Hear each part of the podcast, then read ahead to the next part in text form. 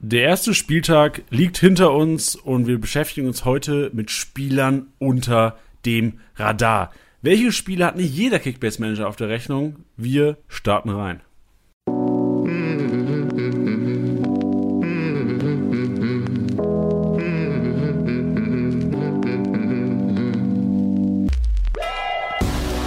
Spieltagssieger wie Sieger, der Kickbase Podcast. Mit deinen Hosts Titti und Janni. Hallo und herzlich willkommen, Spieltagssieger Besieger, der Kickbase Podcast, präsentiert von Tipwin. Schön, dass ihr dabei seid und hier, wie gewohnt, wieder der Alltag kehrt ein, Bundesliga-Alltag mit euren Hosts Tilly und Janni.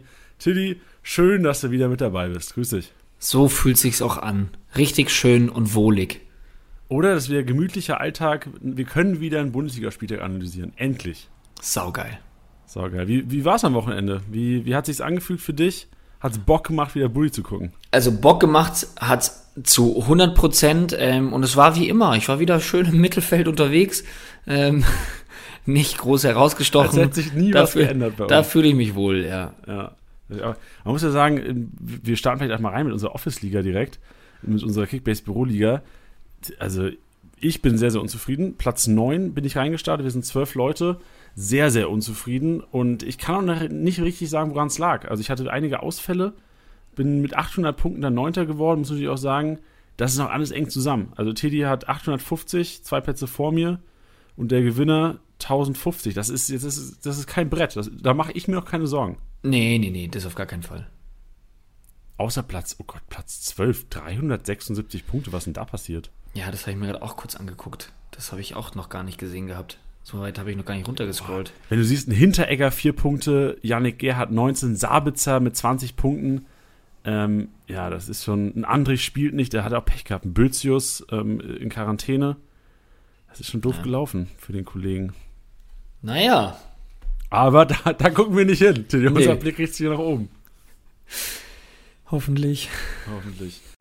Bevor wir zur Analyse des vergangenen Spielers kommen, möchte ich noch ganz kurz euch The Zone ans Herz legen. The Zone, die neue Ära Sports Broadcasting, hat in dieser Saison alle Freitags- und Sonntagsspiele der ersten Fußball-Bundesliga live und exklusiv im Angebot und nahezu alle Spiele der UEFA Champions League. Wenn ihr also am Freitagabend sehen wollt, wie Christoph von Kunku die Stuttgarter auseinandernimmt oder euer Buona Sosa eventuell die Vorlagen 4, 5 und 6 einheimst, bedeutet das für euch, schaut in die Shownotes. Ihr könnt noch bis Ende September einen Gratismonat euch sichern. Schaut in die Shownotes, Link ist für euch bereit und genießt die volle Breitseite Fußball Bundesliga live und exklusiv auf The Zone. Schön, ja, das erste Wochenende ist hinter uns, die Saison ist eröffnet und wir haben der, der, der Live-Match, der lief eigentlich relativ rund. So, wir haben mit, mit Team Product gesprochen nochmal, also jetzt Kickbase interne Infos so ein bisschen. Wir haben mit, mit Team Product nochmal gesprochen, die quasi für die App an sich zuständig sind. Und ähm, es gibt einige Themen, die wir einfach nur mal anhauen wollen, um keine Gerüchte irgendwie entstehen zu lassen. Und zwar ist das, äh, den, den ersten übernehme ich einfach mal, Tilly. Ähm, es geht um die Korrekturen im Live-Matchday des Spiels Gladbach gegen Bayern. Und da war es so, dass die Korrekturen nicht sichtbar waren von, Fri von Friday, von Friday, von Freitag, aber alle Korrekturen im Live-Matchday verarbeitet sind. Das wird zukünftig nicht mehr vorkommen. Das war beim Freitagspiel ähm, im Grunde genommen der, wie nennt man das? So der, Fall? nee, so der, wenn, wenn du zum ersten Mal was machst in der Saison, wenn du zum ersten Mal so der, der Jungfern äh, Stich in die Fahrt. Saison. Ja, halt irgendeine Ausrede wollte ich mir einfallen lassen, dass halt das erste Spiel der Saison war und es lief jetzt nicht, liefen 99% Leute liefen gut in der App. Waren halt nicht 100 und das war im Grunde genommen diese eine Prozent, die Korrekturen waren nicht, sind nicht sichtbar im Live-Match, wird aber nicht mehr vorkommen und ihr werdet in Zukunft wie gewohnt alle Korrekturen in, im Live-Matchday auf euren Spielern sehen. Ja, ich wollte gerade sagen, also die Korrekturen waren halt da, das ist ja erstmal die Hauptsache, ne? Also Genau, die Punkte stimmen, das ist richtig. Genau, das ist, das ist, glaube ich, erstmal das Wichtige. Klar äh, möchte man dann schon mal sehen, wenn was abgeändert wurde, wie es dann kam oder hat vielleicht mal für Verwirrung gesorgt. Aber was du richtig gesagt hast, das ist ja ab jetzt dann eh wieder, oder wurde ja schon am Samstag komplett sichtbar. Richtig. Ähm, Und was auch zu Verwirrung sorgte teilweise, war Samstag dann der zu Null Bonus, der nur anteilig berechnet wurde. Wurde aber auch schon wieder rückgängig gemacht, richtig? Ah, ja, klar. Also wir sind ja nicht, wir, sowas lassen wir nicht auf uns sitzen. Also ist ja, Leute sollten jetzt nicht den Eindruck bekommen, ey, die machen Freitagabend 18 Uhr mal die Feierabend und Montag morgens werden die Rechner hochgefahren. Nee, wurde natürlich alles wieder korrigiert. Also Anteil, anfangs wurde der zu Null Bonus nur anteilig berechnet. Liegt auch daran, weil wir ähm, gewisse Prozesse ähm, jetzt nicht mehr extern zuschalten, sondern quasi intern ähm, inzwischen ähm, selbst auf die Beine gestellt haben. Und das war auch ein kleiner, kleiner Bug, der da drin war, wurde aber auch behoben. Das heißt, zu Null Bonus ändert sich nicht. Da wird nichts anteilig berechnet. Das, da passiert nichts, wenn du in der 70. Minute ausgewechselt wirst. Den zu Null Bonus bekommst du natürlich trotzdem, wenn dein Team äh, zu Null gespielt hat. Die Einzelregularien hier 45 Minuten gespielt und Startelf. Dann steht dir auch der volle zu Null Bonus äh, zugute. Noch einmal hier: Torwart 50 Punkte, Abwehrspieler 30, Mittelfeld 20 und Stürmer 10. Das wird sich auch in dieser Saison nicht ändern. Und ähm, apropos ändern, das ist die letzte Info, die wir von Team Product hier raushauen. Und da bin ich auch mal ruhig danach, weil da kannst du auch mal was sagen, Tilly. Punkte im Live-Matchday sind die aktuellen. Es gibt einige Spieler, die uns, einige Manager, die uns angeschrieben haben, die vielleicht auch in der ersten Kickbase-Saison jetzt sind. Herzlich willkommen bei uns in der App, herzlich willkommen hier im Podcast an alle, die zum ersten Jahr oder im ersten Jahr dabei sind. Die Punkte im Live-Matchday, solltet ihr Member oder Pro äh, ähm, Manager sein, sind die Punkte im Live-Matchday die aktuellen. Das bedeutet, sich die, die Punkte in der Tabelle, im Reiter Tabelle, aktualisieren sich nicht sekündlich, so wie das im Live-Matchday ist, sondern ähm, sind dann spätestens natürlich punktaktuell mit allen Korrekturen am Montagabend unter dem Reiter Liga für alle Manager, also auch die Amateurmanager, einsehbar. Wahnsinn, also wie du, das jetzt, wie du das jetzt hier runtergerattert hast, ist echt, also mir hättest du jetzt einen Staubsauger verkauft. Ja, lag mir im Herzen. Lag mir im Herzen, weil ich auch gesehen habe, was in die DMs bei uns reingekommen ist. Also da sind ja einige dabei, die jetzt wirklich auch zum ersten Mal Kickbase spielen. Und solche Fragen, einige wird jetzt auf den Sack gegangen sein, dass ich hier einen Monolog gehalten habe. Die haben gesagt, jo, komm, Kickbase vertraue ich, die machen das schon mit dem, mit dem zu Null Bonus. Trotzdem muss man natürlich aufklären und ist natürlich auch ein Teil dieser Aufgabe jetzt hier. Genau, also wir wollen ja da auch weiterhin transparent bleiben und ich glaube, dass wir das immer waren und ähm, ja, das bleiben wir auch. Wie lief's denn in der Championship, Tiddy? Hey, gar nicht so schlecht, um ehrlich zu sein. Gar Was nicht ist so gar nicht so schlecht? Was ist das denn? Also man muss dazu jetzt erstmal sagen, in der Championship, in unserem, in, in unserem neuen Challenge-Modus, ähm, sind aktuell 20.000 Teilnehmer drin und ich hab's ähm, auf Rang aktuell 5.441 geschafft. Nicht und schlecht. Was hast du an Punkten gemacht jetzt? Ähm, ich habe 1385 Punkte gemacht und mit denen bin ich eigentlich für den ersten Spieltag sehr zufrieden. Das ist echt nicht schlecht. Das ist echt nicht schlecht. Ich muss sagen, also ich bin, ich bin ein bisschen weiter vorne rausgekommen, aber auch nicht viel. Ich bin 3640. Und das Witzige ist, ich, es gibt ja jeden, liebe Hörer, das ist vielleicht auch nochmal News für einige da draußen. Jeden Donnerstag, 18 Uhr, gibt es gibt's ein YouTube-Format von uns, All Eyes on Championship. Da schauen wir uns die Championship, die Kickbase Championship ein bisschen genauer an. Und ähm, ich habe da mein Team aufgestellt für den Spieltag. Und man sieht ja quasi immer seinen Rang und dann so die zehn Positionen um, um, um einen rum. Und äh, ich habe mir die Teams von den Leuten angeguckt, die um mich rum sind. Die haben äh, genau das exakte Team wie ich. Das ist ja Zufall, Freunde. Ja, das also ist crazy. Ich, ich, muss mir überlegen, also das, das bringt ja keinem was, Freunde. Also würde ich jetzt mit meinem Team, was ich am Donnerstagabend aufstelle, was jeder auf YouTube sehen kann, im Grunde genommen, äh, als würde ich da jedes Mal irgendwie in den Top 10 landen. Also ich finde 3640 schon gut. Naja, noch dazu, noch dazu, wenn halt alle das Gleiche machen, dann teilt sich der Gewinn ja auch auf. Ne? Also das wird ja dann auch, also es macht einfach keinen Sinn. Ja. Aber ey, also ich, ich fand es sympathisch, weil man mir dann das Vertrauen geschenkt hat, aber im Grunde genommen, wenn da irgendwie und, 200 jemand, Leute selbes Team aufgestellt haben, macht das wenig Sinn, glaube ich. Und dass auch mal jemand reingeschaut hat. Ja, genau. Richtig. Sehr gut. Genau, also vor allem ist es ja deswegen spannend, weil es ja ein paar Restriktionen gibt, genau in dieser Championship, ähm, nämlich ein ein Salary Cap, wie man es ja fast schon nennen könnte, oder Marktwert Cap. Ähm, liebe Grüße an FC Barcelona und Paris Saint-Germain. Ähm, 250 Millionen ist euer Budget, was ihr ausgeben könnt, immer pro Spieltag. Also ihr könnt jeden Spieltag etwas gewinnen. Nicht nur, also ihr stellt nicht nur einmal auf über die ganze Saison, sondern ihr könnt jetzt jeden Spieltag aufstellen, heute nach der Abrechnung. Also ihr könnt auch jetzt schon ähm, aufstellen, allerdings äh, mit der finalen Abrechnung heute Abend und den Marktwertanpassungen ähm, zählen dann auch die Marktwerte von heute Abend für den nächsten Spieltag. Da könnt ihr also dann einfach schon wieder eure Mannschaft reinschmeißen für den zweiten Spieltag. Also schaut euch da die Matchups an, da werden wir auch noch ein bisschen drüber reden. Und ihr könnt nur pro Team drei äh, Spieler aufstellen. Also wenn ihr jetzt sagen solltet, okay, Bayern zerfetzt äh, Köln, dann könnt ihr aber trotzdem nur drei Bayern-Spieler auswählen. Und das macht das Ganze natürlich so ein bisschen heikler. Und die ersten zehn bekommen jeden Spieltag einen Gewinn, einen Preis. Und äh, es gibt über die komplette Saison hinweg gibt es einen Preis. Und das ist, äh, Preis ist ein bisschen untertrieben. Ähm, ihr könnt nämlich ein Auto gewinnen.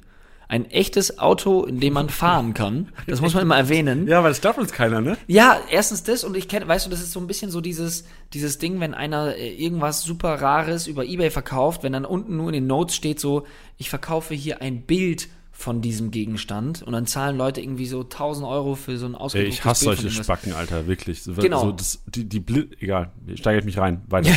Das, das sind wir auf jeden Fall nicht. Das wollte ich nämlich sagen. Ähm, ihr könnt also wirklich ein Auto gewinnen und äh, das wird auch noch äh, verkündet dementsprechend. Deswegen schaut in die Show rein, stellt eure Mannschaften aus, kommt in die Championship. Es ist relativ easy. Ihr tippt einfach auf euren Liganamen, falls ihr nicht eh schon drin sein solltet. Und unten habt ihr dann ähm, am- an eurem Bildschirm unten habt ihr dann Liga oder Challenge hinzufügen. Dann wählt ihr die Challenge aus und dann entscheidet ihr euch für die Championship und dann geht's ab. Ey, Tilly, erinnerst du dich noch? Bei Wetten Das damals gab es auch so ein Auto, da hat jeder Gast unterschrieben drauf. Weißt du das noch? Erinnerst du dich dann an, an, an Wetten Das? Ja, ja, ja, ja. Ey, warum machen wir das nicht? Wahrscheinlich will das der, der, der Dude nicht, der das gewinnt oder die Person. Ich dachte, wir Aber- machen das aber mit dem Schlüssel. Dass wir Sexy. mit dem Schlüssel unterschreiben Sexy. im neuen Lack. Sexy. Ja, oder alle, ich meine, wir werden ja auch ein paar, paar Stammtischgäste haben, da werden ja auch ein paar Promis dabei sein dieses Jahr sicherlich. Aber kannst du auch nicht machen. Kannst du auch nicht machen. Nee, ich glaube auch, also Janni, wir haben schon so viele Unterschriften in unserem Leben gegeben, das wäre wahrscheinlich ein Top-Ding dann auf der Motorhaube. Junge.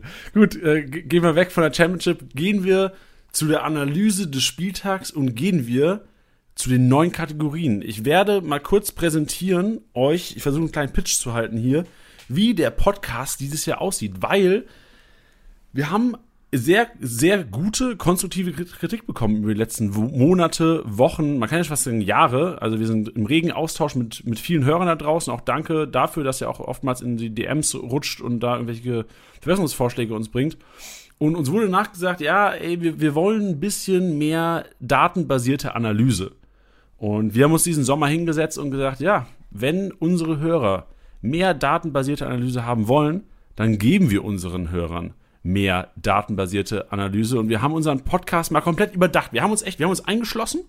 Wir haben uns eingeschlossen mit der kompletten Kickbase, das klingt jetzt so viel, mit der kompletten Kickbase Marketing Abteilung, mit der kompletten, kompletten Kommunikation haben wir uns eingeschlossen und haben gesagt, okay, wie können wir unseren Podcast heißer, aktueller, datenbasierter, wie können wir unser Podcast-Paket unseren Hörern Wünschen anpassen? Und da haben wir uns echt, haben uns eingeschlossen, haben wir Braingus, also das kann man sich echt vorstellen, wie so in, kennst du diese Zeitraffer, wenn jemand so total, fett and out of shape ist? Diese Zeitraffer, wie dann irgendwie 20 Liegestütze macht und eine Minute später ist spannende Musik oder sowas, der macht ein paar Übungen, macht ein paar Klimmzüge, auf einmal fit in shape und sitzt im Boxring, äh, steht im Boxring, Tilly. Weißt du, was ich meine? Ja. So saßen wir im Grunde genommen in diesem, ich will jetzt nicht sagen, dass unser Podcast davor fett and out of shape war, aber so saßen wir in, in diesem Raum und haben im Grunde genommen überlegt, was, was machen wir. Und da- das Ergebnis waren neue Kategorien. Freunde, wir werden heute zum ersten Mal, das ist, das ist wie The Zone, das ist exklusiv und live. Nee, nicht live, das ist nur exklusiv. Es wird hier heute zum ersten Mal Kategorien geben und zwar, ich präsentiere Ihnen, Ladies and Gentlemen, und ich werde direkt auch mal die Intros raushauen, weil die Intros so geil sind. Ladies and Gentlemen, ich präsentiere Ihnen Kategorie 1, Tittys Maschinenraum. Tittys Maschinenraum.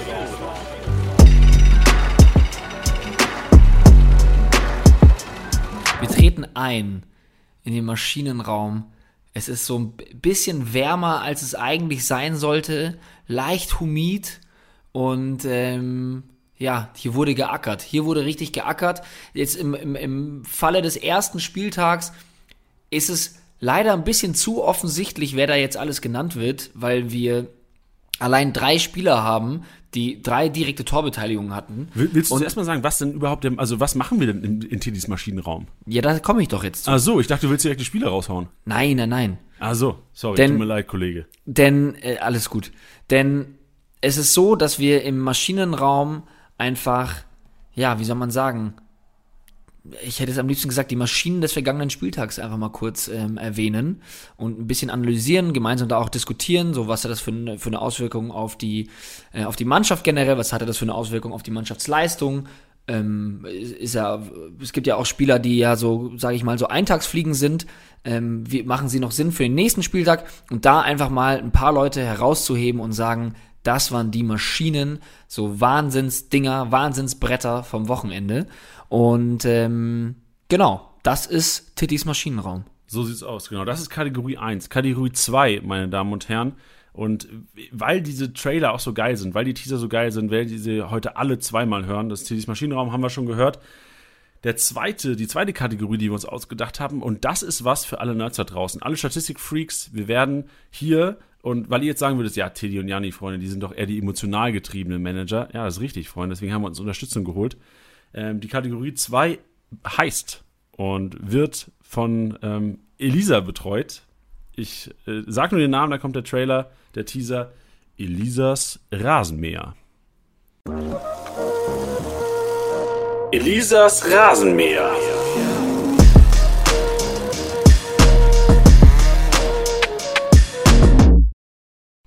Ja, meine Damen und Herren, das ist der Teaser für Elisas Rasenmäher. Vielleicht kann ganz kurz Elisa mal reinjumpen hier in den Podcast und mal ganz kurz anteasern, worum es in Elisas Rasenmäher geht und was wir in Elisas Rasenmäher erwarten können. Eli, was geht? Hello, hello, ich freue mich wieder sehr dabei zu sein. Ähm, ja, ich kann es sehr gerne mal kurz erklären. An für sich sehr einfach. Wir haben natürlich immer Statistiken, die wir aus der App ziehen können. Beispielsweise, wer hat die meisten Kopfballduelle gewonnen? Ähm, wer ist der Fädenzieher im Mittelfeld äh, am letzten Spieltag gewesen? Also wer hat die meisten Pässe, Großchancen kreiert etc. Äh, wir wählen dann die interessantesten Statistiken aus, die am letzten Spieltag sehr aussagekräftig waren und äh, versuchen da dann zusammen zu diskutieren und Schlüsse für die nächsten Spieltage irgendwie zu ziehen. Geil, ey, also ich, ich bin mega gespannt darauf. Das Geile ist ja auch immer, Tilly und ich, wir sind darauf nicht vorbereitet. Also Elisas Rasenmäher, wo sie mit Statistiken im Grunde genommen den kompletten Spieler nochmal abrasiert, ist, ist komplett in Elisas Hand. Also wir werden da, äh, Tilly und ich sind da leicht unvorbereitet auch, aber das ist ja auch das Geile dran. Wir werden da auch erstaunt sein teilweise und natürlich auch, Elisa, da wirst du dich sicherlich gefasst drauf mhm. machen, die auch Fragen stellen. Ja, ja, klar. Also ich, ich gebe mein Bestes dann. So aber ich fühle fühl euch auch ein bisschen auf den Zahn. Werden wir Was? sehen.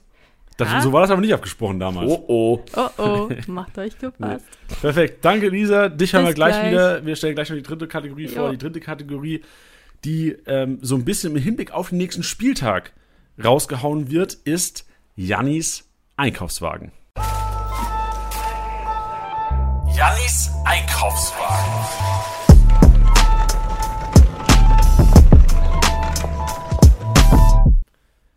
Jannis Einkaufswagen, meine Damen und Herren. Ähm, ja, Kaufempfehlungen für jeden Manager. Was sollte unter der Woche auf dem Transfermarkt eingetütet werden? Was sollte in den Einkaufswagen? Was sollte über die Kasse ziehen und mitnehmen?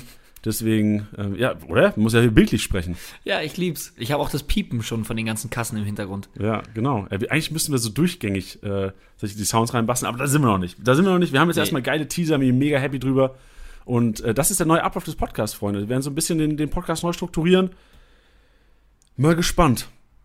Deswegen, ähm, kurz präsentiert und jetzt starten wir direkt rein. Und das Geile ist, ihr habt zwar vor drei Minuten das Intro schon mal gehört, aber weil es so geil war, Ladies and Gentlemen. Wir analysieren den letzten Spieltag zusammen mit Tiddys Maschinenraum. Tiddys Maschinenraum.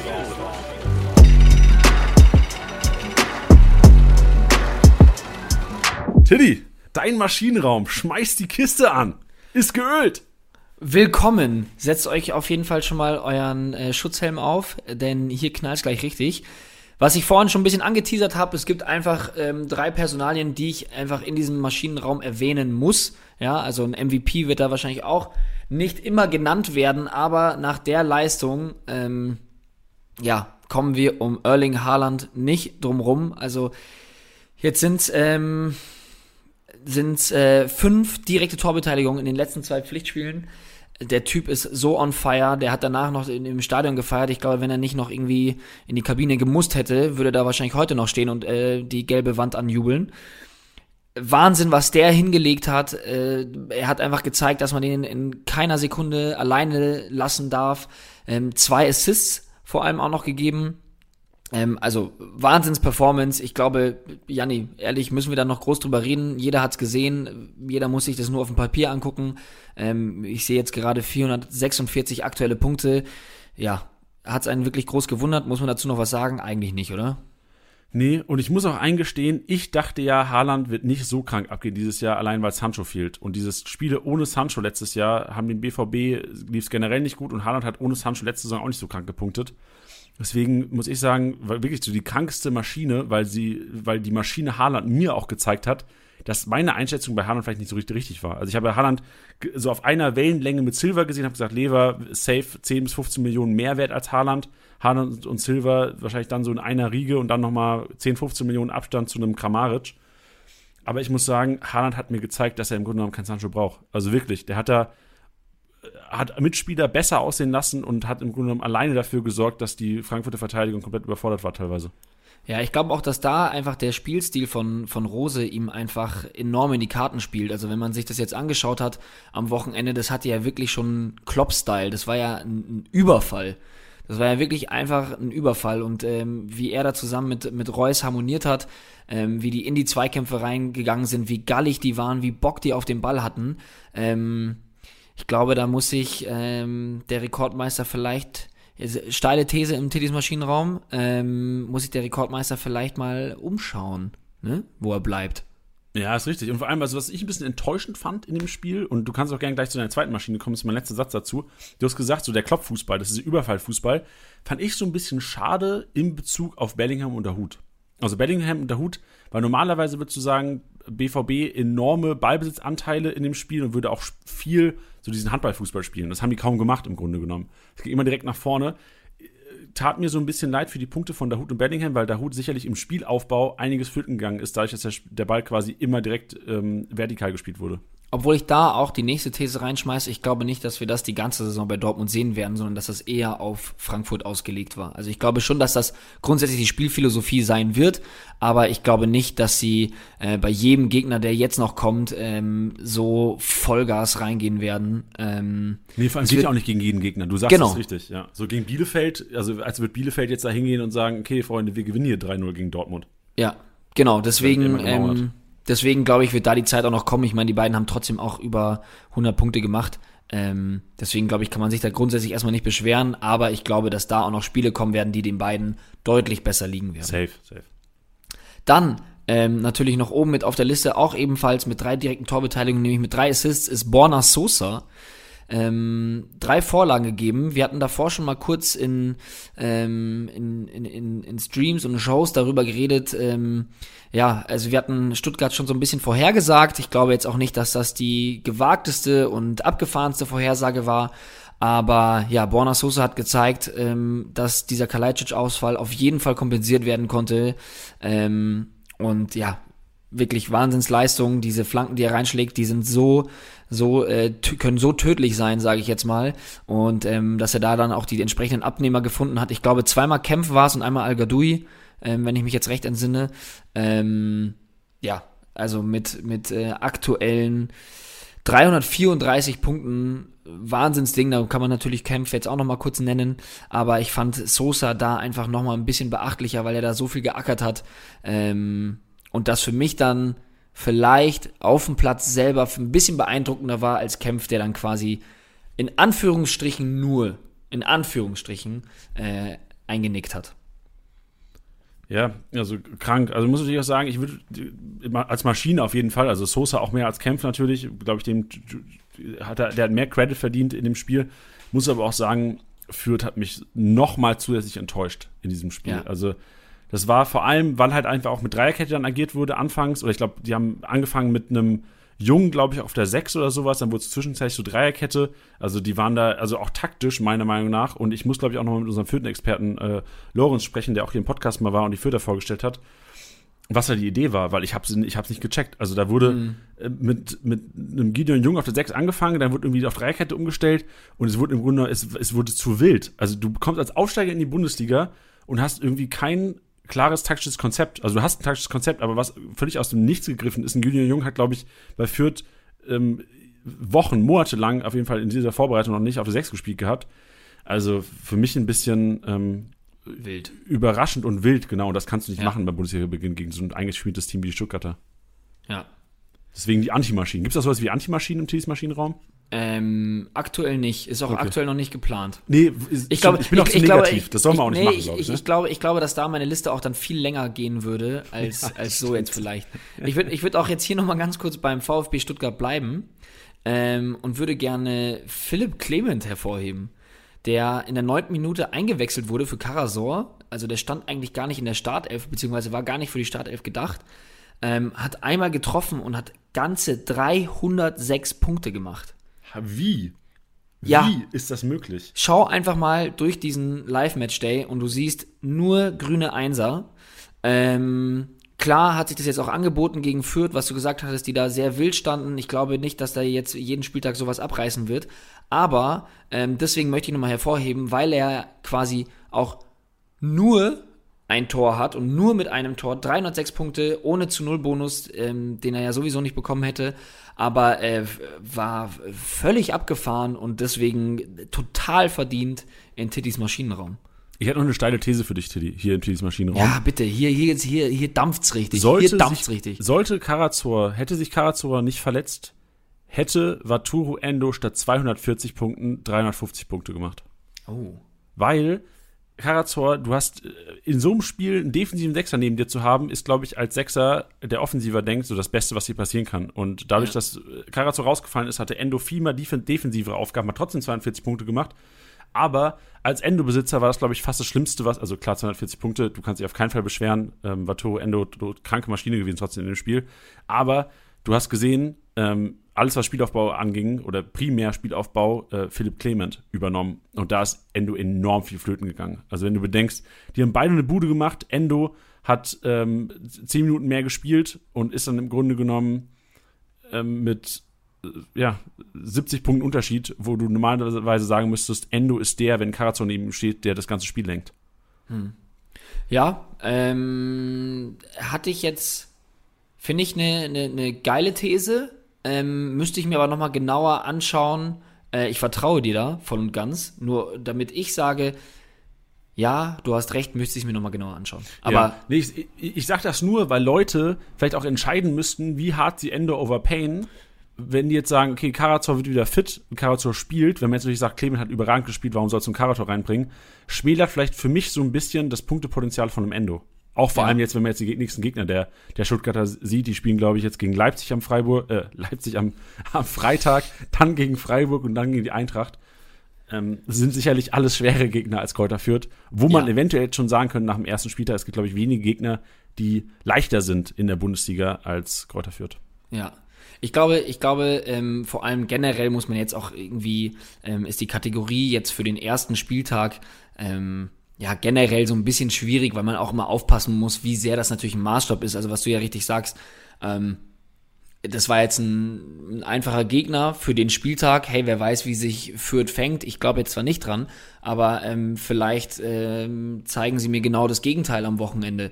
Weißt du, was ich meine? Also das ist ja, ähm, ist jetzt für ein, es ist nach, wir brauchen ein paar Spieltage, um da, glaube ich, dann eine kla klare Tendenz dann auch zu sehen und dann auch eine bessere Vorhersage zu machen. Ähm, deswegen ist das jetzt gerade gerade eher respektive als der krasse, die, die, die krasse Aussicht, sage ich jetzt mal. Yes. Bei wem ich aber gar keine Bedenken habe, ähm, muss ich jetzt natürlich auch nochmal erwähnen, ist natürlich auch in den Top Ten ganz weit oben mit dabei. Andrej Kamaric bei vier Toren, ähm, drei Assists geliefert. Ähm, und da merkt man halt einfach, ähm, ja, was wir auch so ein bisschen in diesen Highlights, die wir auf Twitch immer davor hatten, wir haben uns ja im, im Stream Highlights angeschaut, habe ich immer gesagt, man sieht, ob Leute halt Fußball spielen können oder nicht. Weißt du, also das gibt ja dann immer dieses Argument, ja, der kommt ja aus der französischen dritten Liga und keine Ahnung was und das muss er erstmal in der Bundesliga machen. Es gibt halt Spieler, bei denen du siehst oder wo du halt die Qualitäten siehst, wo du sagst, okay, das ist halt jetzt egal, ob der jetzt gerade in der Kreisklasse spielt oder Sunday League oder äh, französische Dritte oder in der Bundesliga. Und da bin ich jedes Mal, und das ist eigentlich das falsche Wort, auch überrascht, was, was Kramaric einfach seit Jahren schon abliefert. Also, dass der auch noch nicht zu irgendeinem größeren Verein gewechselt ist, ist mir auch irgendwie noch ein kleines Rätsel. Ähm, der hat einfach wieder gezeigt, was er drauf hat und hat es mir auch mal wieder bewiesen, weil ich zum Beispiel jetzt vor der Saison insgeheim, ich glaube nicht öffentlich gesagt habe, dachte ich mir immer so, boah, immer 40 Millionen für einen Kramaric zu latzen, äh, ist mir immer ein bisschen viel, aber ich glaube, dafür muss man sich einfach nur mal ähm, seinen Assist auf Adamian anschauen, ähm, dann, dann weiß man da schon Bescheid.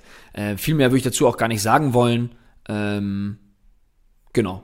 Deswegen Kramaric sollte jetzt keinen groß überraschen. Muss man natürlich nennen. Ich würde nämlich hingegen lieber nochmal als Maschine für diesen Spieltag betiteln ähm, Giorgino Rüter der einfach 25 Minuten oder 20, 20 Minuten sogar nur gespielt hat und äh, eingewechselt wurde und in dieser Zeit 200 Punkte gemacht hat, also über 200 Punkte mit einem Tor und einem Assist. Dafür, dass wir auch so ein bisschen gezweifelt hatten nach dem DFB-Pokalspiel. Wir haben ja eigentlich mit ihm gerechnet in der Startaufstellung ähm, und hatten dann so ein bisschen gezweifelt, weil wir uns dachten, na, im Pokal war er, ist er so ein bisschen blass geblieben. Ähm, aber ja, hat er, hat er mal auf jeden Fall mal kurz einen rausgehauen. Ja, auch wenig Einweg. Also es, es, gab Manager da draußen, die wahrscheinlich um 14.30 Uhr am, am Samstag gesagt haben, Alter, das wird ein scheiß Spieltag, Rütter auf der Bank, Clement auf der Bank, das wird gar nichts. Und ähm, eine halbe Stunde später oder zwei Stunden später waren die, die meistgehassten in ihrer Liga. Also, ja. Da war Tag und Nacht nicht weit weg. Ja, das stimmt wohl. Ähm, und jetzt habe ich noch ein bisschen äh, gegen Ende ein bisschen, ja, mal direkt mal eine Ausnahme gemacht, denn äh, als Maschine muss man dann den kompletten Verein nennen und da freue ich mich, dass ich ähm, den Fans dieses Vereins eine Freude machen kann, weil Janni ja, ich glaube, nicht so viel Lob übrig hat für diesen Verein, deswegen übernehme ich das jetzt. Janni, du kannst dich mal auf Stumm stellen, nämlich den FSV, den ersten FSV Mainz 05. Was war das für ein Spiel gegen die Leipziger? Wir reden jetzt hier jetzt nicht über äh, Mainzer Tiki-Taka, aber das war eine Leistung, da hat's einem echt den Schalter rausgehauen. Mit was für einer Leidenschaft ähm, die gezockt haben, wie viel Bock die hatten, wie sie da hinten wirklich, ja, bis aufs Blut dieses Gegentor, ähm, was ja irgendwann mal kurzzeitig wirklich in der, ähm, ähm, in der Luft stand. Sagt man das so? Jani ist auf stumm. Lag. Ähm, lag, danke. Danke, Elisa. Ähm, das lag so sehr in der Luft und ähm, die haben sich da reingeschmissen und es war wirklich eine, eine unfassbare Leistung. Ähm, und klar, Nia KT, 204 Punkte mit dem Tor, Zentner, Wahnsinnspartie gemacht mit 179 Punkten.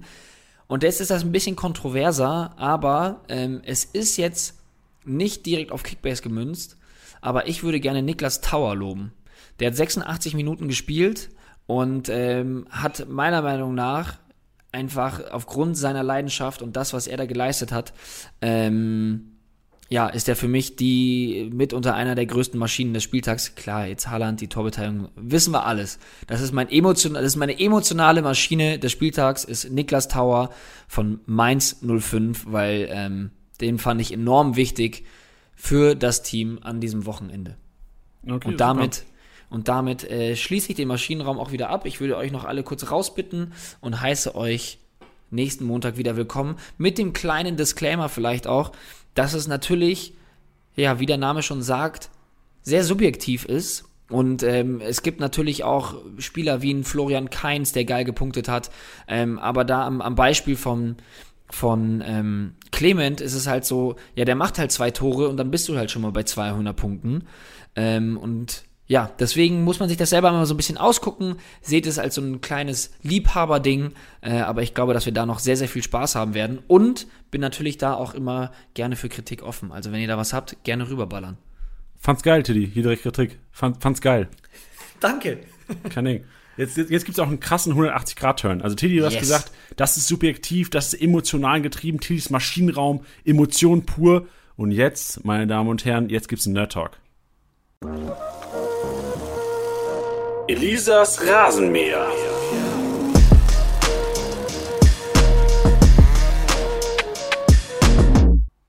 Ja, Elisas Rasenmäher. Und äh, passend zum Intro holen wir sie rein. Eli, hallo, was geht? Hallo, na, aber ich musste aufpassen, dass ich mich nicht zu sehr entspanne, wenn ich euch äh, jetzt die halbe Stunde so entspannt zugehört habe.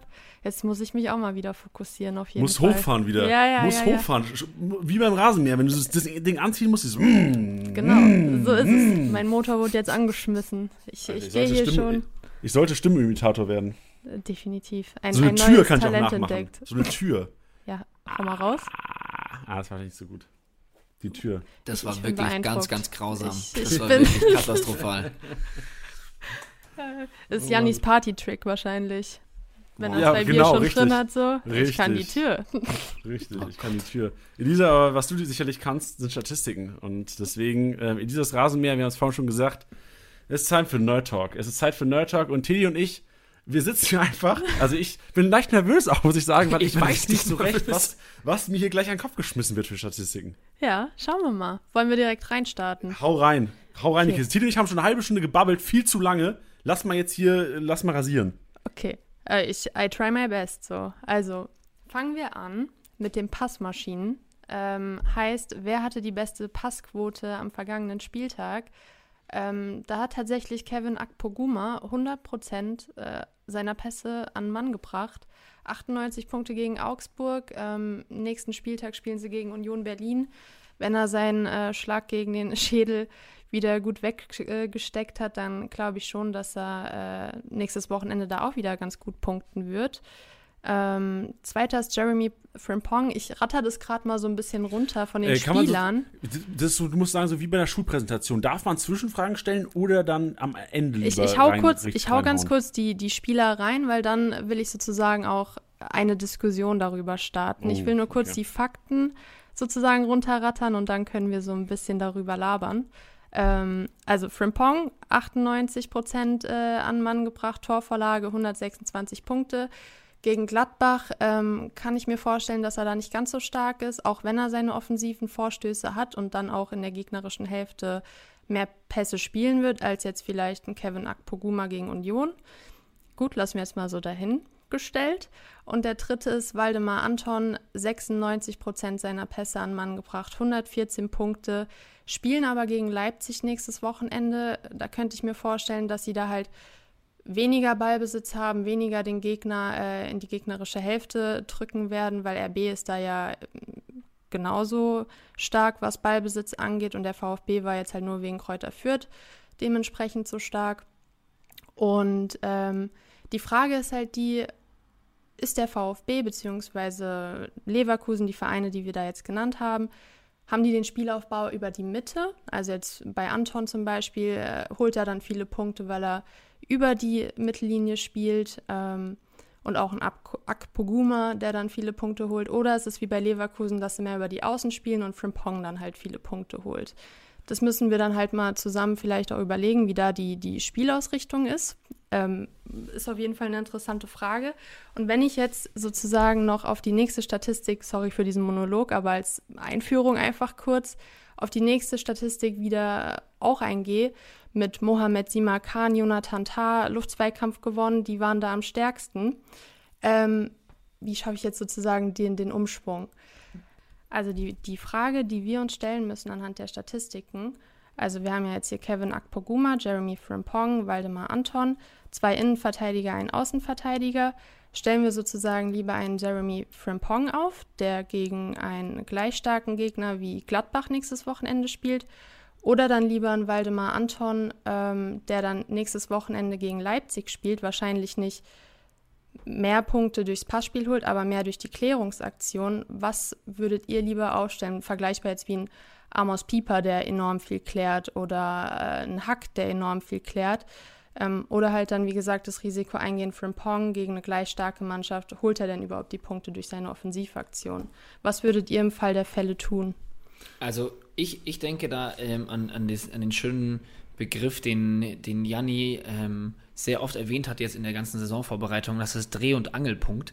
Und ich glaube, dass es ein Frimpong in der, im, im, im System der Leverkusener so direkt nicht ist.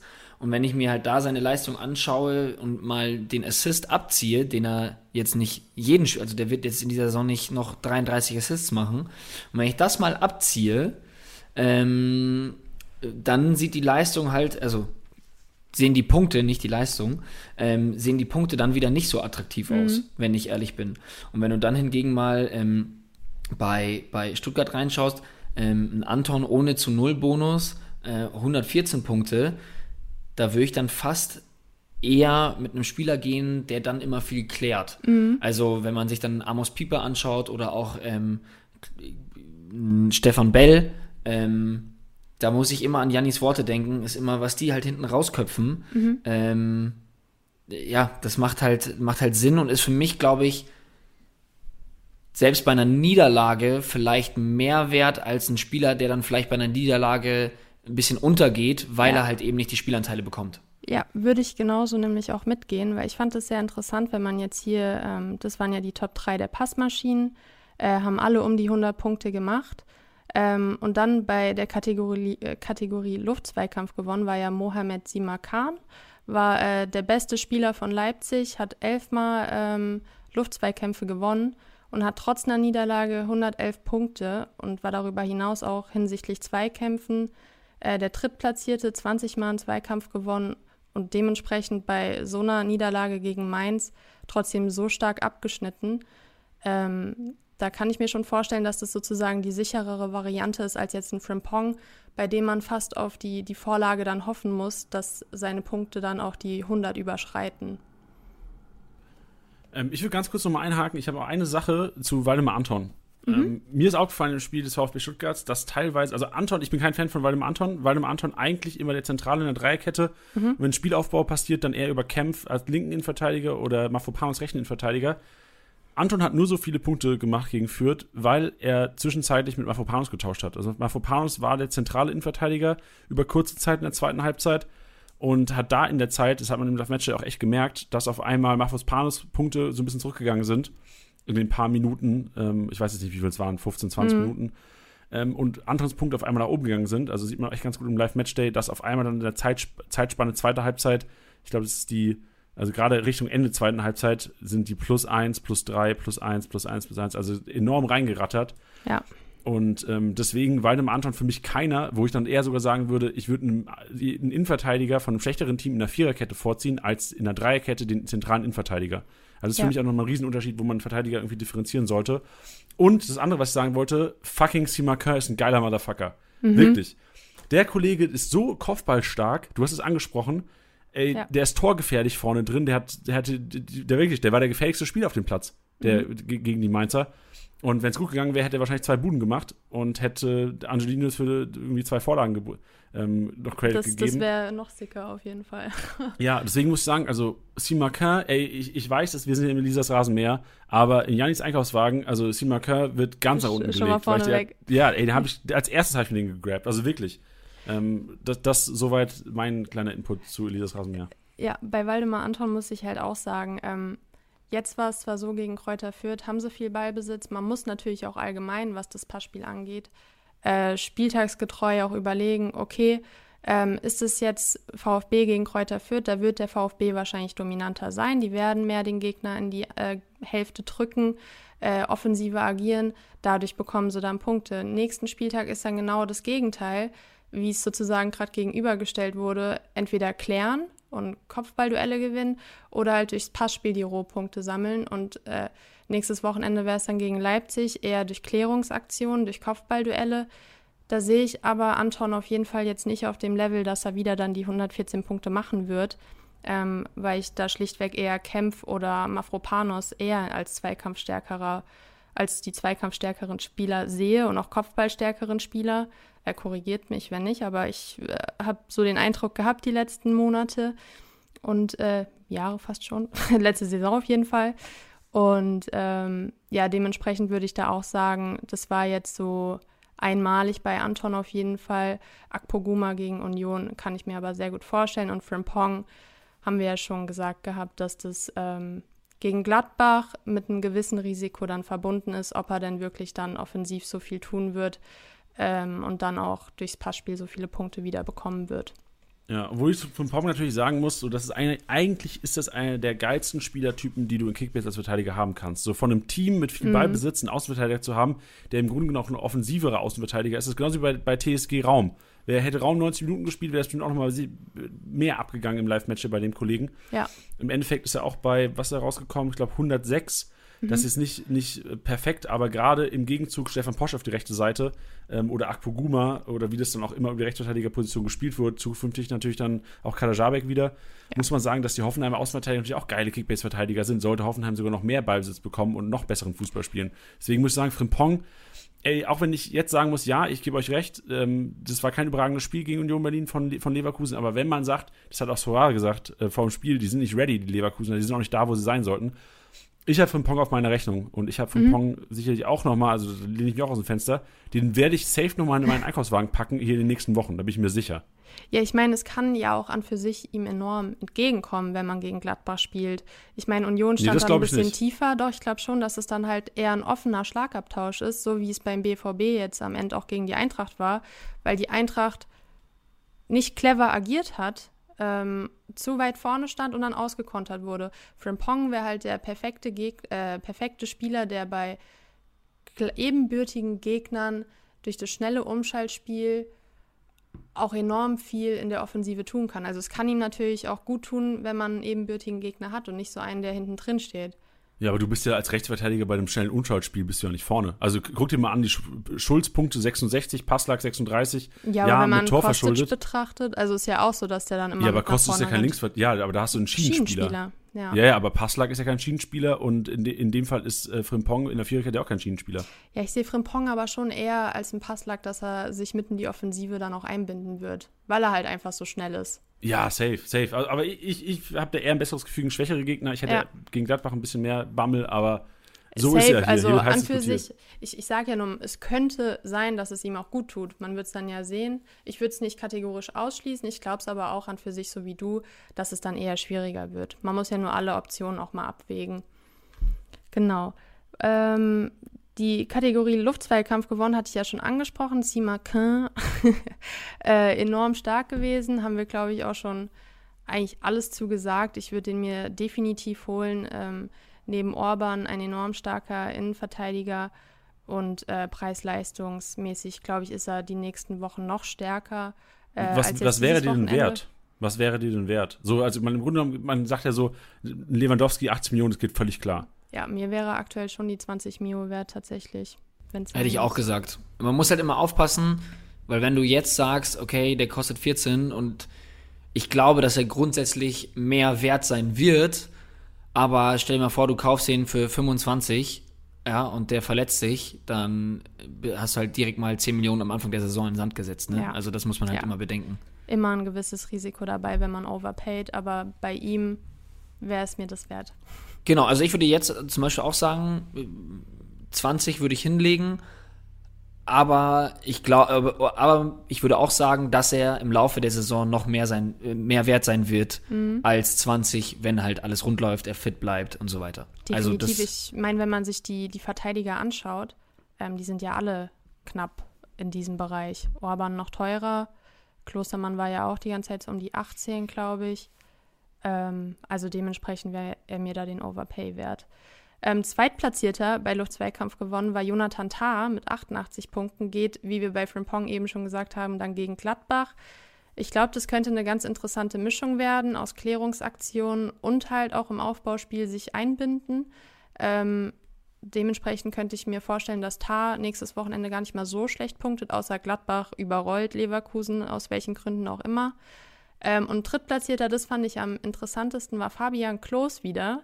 Der war letzte Saison schon sozusagen von der ganzen Saison der beste äh, Kopfballspieler, also hat auch die meisten Luftzweikämpfe gewonnen und ist jetzt auch hier schon wieder drittplatzierter, 73 Punkte trotz gelber Karte, neun Kopfballduelle gewonnen und nächstes Wochenende geht es gegen Kräuter Fürth. Und da glaube ich echt, dass Fabian Klos ein Törchen oder sogar zwei schießen könnte. Man hat es bei den Stuttgartern gesehen, Fürth kam gar nicht klar mit dem Flankenspiel. Und Fabian Klos, vielleicht setzt er dann seinen Schädel auch mal ein, um ein, zwei Törchen zu schießen. Da sehe ich großes Potenzial. Das ist ein gutes Learning, das ist eine richtig, gutes richtig gute Erkenntnis. Ja. Ähm, ich überlege gerade auch, wer so die ganzen Flanken tätigt bei, bei Arminia. Ich sehe dann einen Schöpf, der, glaube ich, viel über Standards macht, aber auch einen Lausen, mhm. der mhm. dann über links kommen könnte. Ich weiß, Cedric Brunner ist, glaube ich, nicht so der Flankengott der Arminia. Aber auch Jakob äh, Lausen dann sicherlich einer, den man auch mal ins Boot holen könnte. Ja, definitiv. Also da bin ich sehr gespannt. Klar, Klos gewinnt auch viele Kopfballduelle, wenn Ortega den halt lang nach vorne schlägt. Aber daran sieht man ja, wie stark er da ist. Dann müssen seine Mitspieler halt ähm, ihn jetzt endlich mal gut in Szene setzen. Ich finde, nächstes Wochenende ist der perfekte Zeitpunkt und ein Lausen oder ähm, auch ein Brunner könnten da vielleicht äh, den einen oder anderen Assist auch machen. So genau. Kommen wir zu der nächsten Statistik, Torschüsse. Es ist meistens äh, offensichtlich, dass es dann äh, die Stürmer sind, meistens Lewandowski, diesmal nicht. Diesmal war es Wout Weghorst und ich finde dabei sehr interessant, ähm, er hat achtmal draufgeschossen und nur einmal Großchance vergeben. Dementsprechend hat er 65 Punkte nur durch Schüsse gemacht. Ähm, und ich glaube, gegen die Hertha nächste Woche wird er da auch wieder seine, seine Gelegenheit suchen, drauf zu holzen. Einer war, er, war ja auch drin, trotz äh, vergebenem Elver hat er gute Punkte gemacht. Und ähm, ja, das, da würde ich sagen, Wout Wichhorst nächste Woche ähm, auch ein sehr interessanter Spieler. Klar, er ist sehr viel wert. Also ich glaube, ist ja knapp 50. Wie viel ist er wert zurzeit? 45, also 45, 44 Mio, genau. Ähm, aber vielleicht für die Championship, wenn man äh, spieltagsgetreu aufstellen will, auch ein interessanter Akteur. Erling Haaland, sechsmal drauf geschossen ähm, gegen Freiburg. Da, man muss da gar nicht viel zu sagen. Wird er auch wieder äh, seine Chance suchen zu netzen? Ich glaube, er wird auch wieder netzen. Ähm, ich will gar nicht so krass auf den Hype-Train aufspringen, aber ich glaube, Erling Haaland könnte echt auch der MVP der Saison werden. Boah, ähm, komm jetzt, Elisa. Wow. Jetzt kannst du, du, kannst jetzt nicht die ganze Zeit hier solche Thesen raushauen, Alter. Ey, am Ende, so, äh, Tilly soll ich sagen, mark my words. Ey, ich find's, ich find's geil. Also ich glaube es tatsächlich schon, der ist so on fire, wenn er jetzt nicht noch, noch wechseln sollte, aber das glaube ich eigentlich nicht. Ey, lass eine Wette machen. Wir machen eine Wette. Wenn du okay. gleich fertig bist mit dieses Rasenmäher, sagt jeder, wer MVP wird, und dann machen wir eine Wette draus und Verlierer. Ich, ich habe es ja schon gesagt. Ja, ja. Ja, können wir gerne gesagt. noch dann äh, ja, sozusagen den Handshake draufgeben, den virtuellen. und Drittplatzierter. Ich finde tatsächlich die Drittplatzierten immer sehr interessant. War Philipp Förster. Äh, ich habe ihn letztens im Stream noch so ein bisschen, ja, kritisch beäugt, weil ich meinte, irgendwie habe ich das Gefühl, er kann alles und auch nichts. Also ich weiß nicht genau, was seine, seine sozusagen seine Kernkompetenz ist. Ähm, er hat jetzt aber wirklich gegen Kräuter Fürth stark gespielt, hat auch sechsmal aufs Tor geschossen, auch nur einmal die Großchance vergeben, 247 Punkte gemacht. Aber wie gesagt, ähm, bei Anton haben wir es ja schon erwähnt, geht jetzt halt gegen Leipzig und da glaube ich, ähm, wird er maximal einmal drauf schießen. Dementsprechend können wir da jetzt nicht so ein Learning draus ziehen. Aber ich habe für mich gelernt, dass Förster gegen schwächere Gegner auf jeden Fall ein interessanter Akteur ist, der auch nicht so viel wert ist auf dem Transfermarkt. Und dementsprechend kann man ihn auf jeden Fall mal aufstellen. Was ich über Förster gelernt habe, ist, dass es der größte Chancentor der Liga ist. Und ich glaube, das belegt auch genau das wieder, oder? Also sechs, sechs Schüsse aufs Tor kein reingemacht gegen Fürth ähm, eine Vorlage gegeben, die krank war, da muss ich sagen, Respekt. Mhm, mhm. Aber ich, ich spreche, glaube ich, auch vielen Stuttgart aus der Seele. Ich habe mit ein paar VfB-Fans gesprochen, auch mit unserem VfB-Experten vor der Saison im, im Club-Podcast und der hat auch gesagt, Alter, Förster, so wenn der mal die Chancen reinmachen würde, wäre das einer, der auf einem guten Bundesliga-Niveau zocken könnte. Ja. Aber auch das Spiel gegen Fürth hat wieder gezeigt, dass er anscheinend nicht dafür gemacht ist, vor der, Bu vor der Bude die Dinge einzuschweißen. Aber solange, wenn ich Kickbase-Manager wäre und der in meinem Team ist und mit 250 Punkte, da wäre mir scheißegal, ob er eine Bude gemacht hat oder nicht, solange er eine Vorlage gemacht hat und kranke Rohpunkte gesammelt ja. hat, ist gegen den Aufsteiger. Deswegen wäre es mir auch Wayne und ich würde ihn definitiv dann, wie gesagt, äh, gegen Kräuter für 2.0, äh, wer auch immer das jetzt sein mag, auch aufstellen. Genau, kommen wir zur letzten Kategorie. Das wären die gehaltenen Schüsse. Da haben wir sogar auch schon ein paar Nachrichten zu bekommen, wie denn Sascha Burchardt äh, so viele Punkte haben könnte. Hat fünfmal hinter sich greifen müssen. Ähm, ich habe ihn auch in einem Team und äh, bin sehr froh über 122 Punkte. Und er hat halt auch zehnmal äh, ziemlich krasse Schüsse abgewehrt. Abgesehen davon, dass man dann ja auch noch Punkte als Torwart bekommt für äh, gelungener Abwurf etc. pp. Zehn Paraden hat er äh, gemacht und dadurch. Also zehn Schüsse gehalten, richtig? Nicht zehn ja, ja, äh, Entschuldigung. Ja. Zehn Schüsse hat er ge, ge, gehalten und ähm, 122 Punkte sind trotz der fünf Gegentore auf jeden Fall mehr als legitim. Jan Sommer ist Zweitplatzierter mit neunmal, hat eine kranke Partie gemacht, finde ich, gegen die Bayern, Ja. was der da für Dinger rausgeholt hat. Wir haben es ja zusammen Goalie geschaut. Safe. Heftig. Ja, das war wirklich heavy. Also äh, Lewandowski war auch ein bisschen frustriert irgendwann, glaube ich. Und drittplatzierter ist Manuel Riemann mit acht Paraden, acht geschissene, äh, gehaltenen Schüssen, so. Äh, und dann auch noch den Elfmeter, dementsprechend 220 Punkte.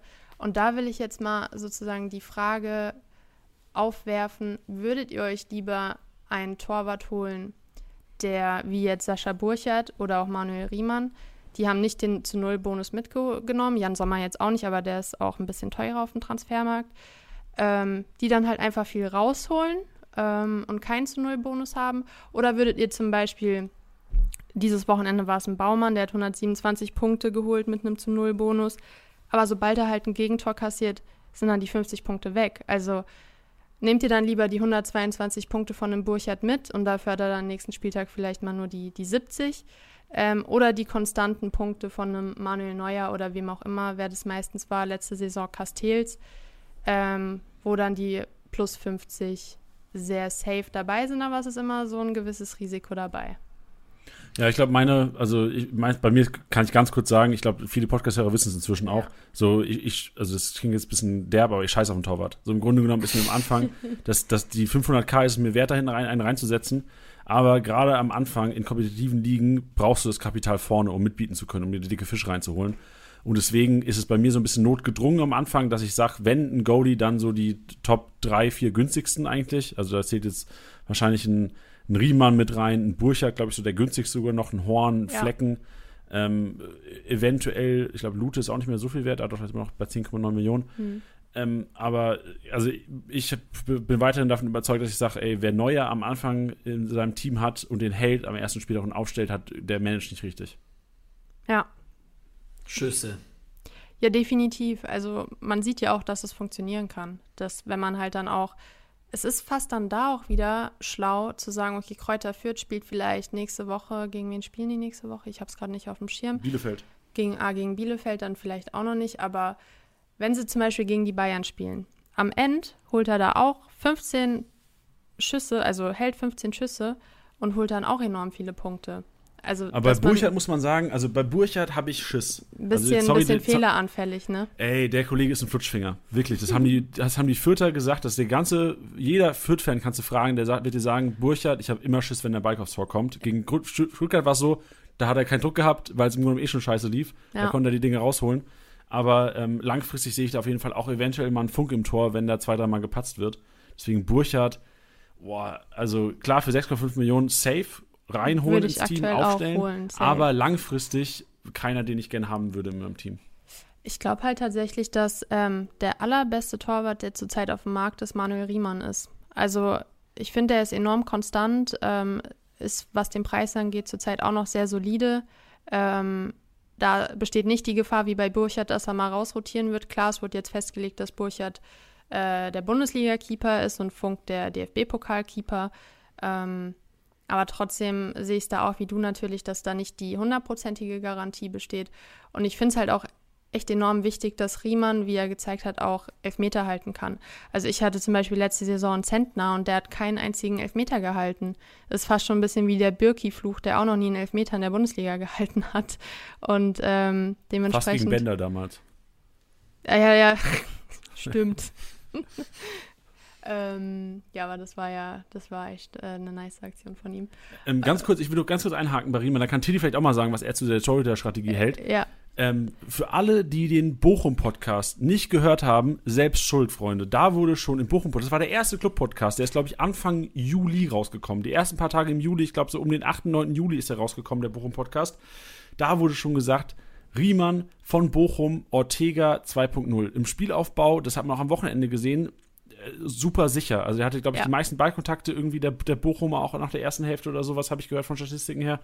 Und deswegen, Riemann wurde da schon fett angekündigt. Und spätestens jetzt sollten ihn alle auf der Rechnung haben und auch 10 Millionen für den hinzublättern, wenn man sie hat. Safe auf jeden Fall eine Option dieser. Also ich bin da völlig bei dir.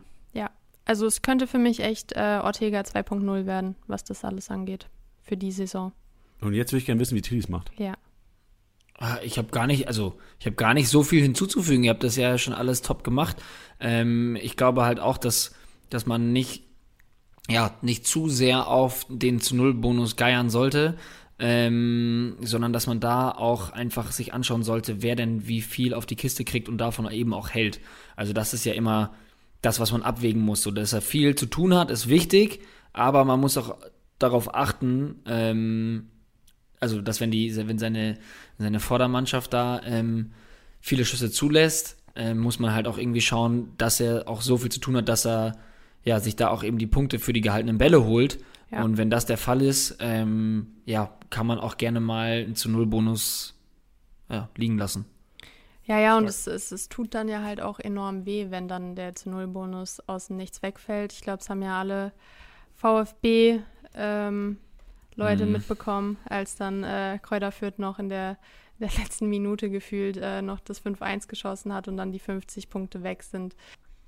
Schön, das war ein schönes Schlusswort für Elisas Rasenmäher. Eli, vielen, vielen Dank für deine Zeit, vielen Dank für die Statistiken. Bis nächste Woche. Tschüss. Mach's gut. So, Tilly, jetzt haben wir, wir sind schon eine Stunde im Podcast. Mensch, Mensch, Mensch, rennt, die Zeit rennt heute. Aber jetzt zu unserem Hauttopic, zu unserem Herzes-Podcast. Spieler unter dem Radar. Und wir haben uns hier zusammengesetzt, wir haben uns Gedanken gemacht und wir werden es so ein bisschen durchdiskutieren. Mein erster Spieler, den ich hier reinwerfen würde, von dem ich auch enorm viel erwarte, weil er auch in dem Spiel, wo die Ballbesitzanteile nicht so enorm bei der Arminia liegen, Freiburg hat auf jeden Fall mehr Ballbesitzanteile gehabt, ich glaube, es war 45 zu 55. Ähm, Alessandro Schöpf, keine überragende Partie gemacht, trotzdem hat man gesehen, der Kollege fliegt momentan noch safe unterm Radar. Also Bielefeld äh, für mich weiterhin auch einer, die, die, die ähm, unten auf jeden Fall um den Klassenhalt mit kämpfen müssen. Also ich bin, äh, habe ja auch eine Wette noch mit unserem Bielefeld-Experten going und mit dem Lassen mit Jersey, dass Bielefeld absteigt dieses Jahr. Bin ich auch weiterhin überzeugt von. Trotzdem schöpft für mich, wenn ein Bielefelder Offensivmann geholt werden sollte, dann schöpft momentan ähm, für mich einer, der auch in Spielen, wo es gegen, also nicht gegen Top-Gegner, aber ab Platz 8 abwärts im Grunde genommen trotzdem für Rohpunkte sammeln kann, weil im Grunde genommen Klos vorne drin steht, er die Standards schießt, er, also Ecken und Freischüsse, er war ja leider nicht, aber Schöpf für mich klar unter dem Radar. Ja, ich, find, ich, fand, ich fand schön, dass du das jetzt gerade so vorsichtig ähm, formuliert hast, aber es ist ja jetzt klar, dass wir jetzt hier keine großen Namen nennen können, nee, weil genau. es geht ja unter so, dem Radar. Safe, genau. Ähm, deswegen, also ich würde ehrlich gesagt einfach lieber mal nachfragen. Ähm, würdest du denn aktuell denn auch diese 6,9 oder was würdest du jetzt dann aktuell für Schöpf auch zahlen? Weißt ja. du, wenn du jetzt sagst, man, man redet jetzt ja dann, also die Spieler eignen sich ja als Lückenfüller oder wenn man davor einen 500k-Spieler drin hatte, weil man vielleicht seine Liga irgendwie ein bisschen spät gestartet hat oder sowas, schaut man jetzt ja gerade, dass man sich so ein bisschen, ja, was reinholt, um weiter auszubauen.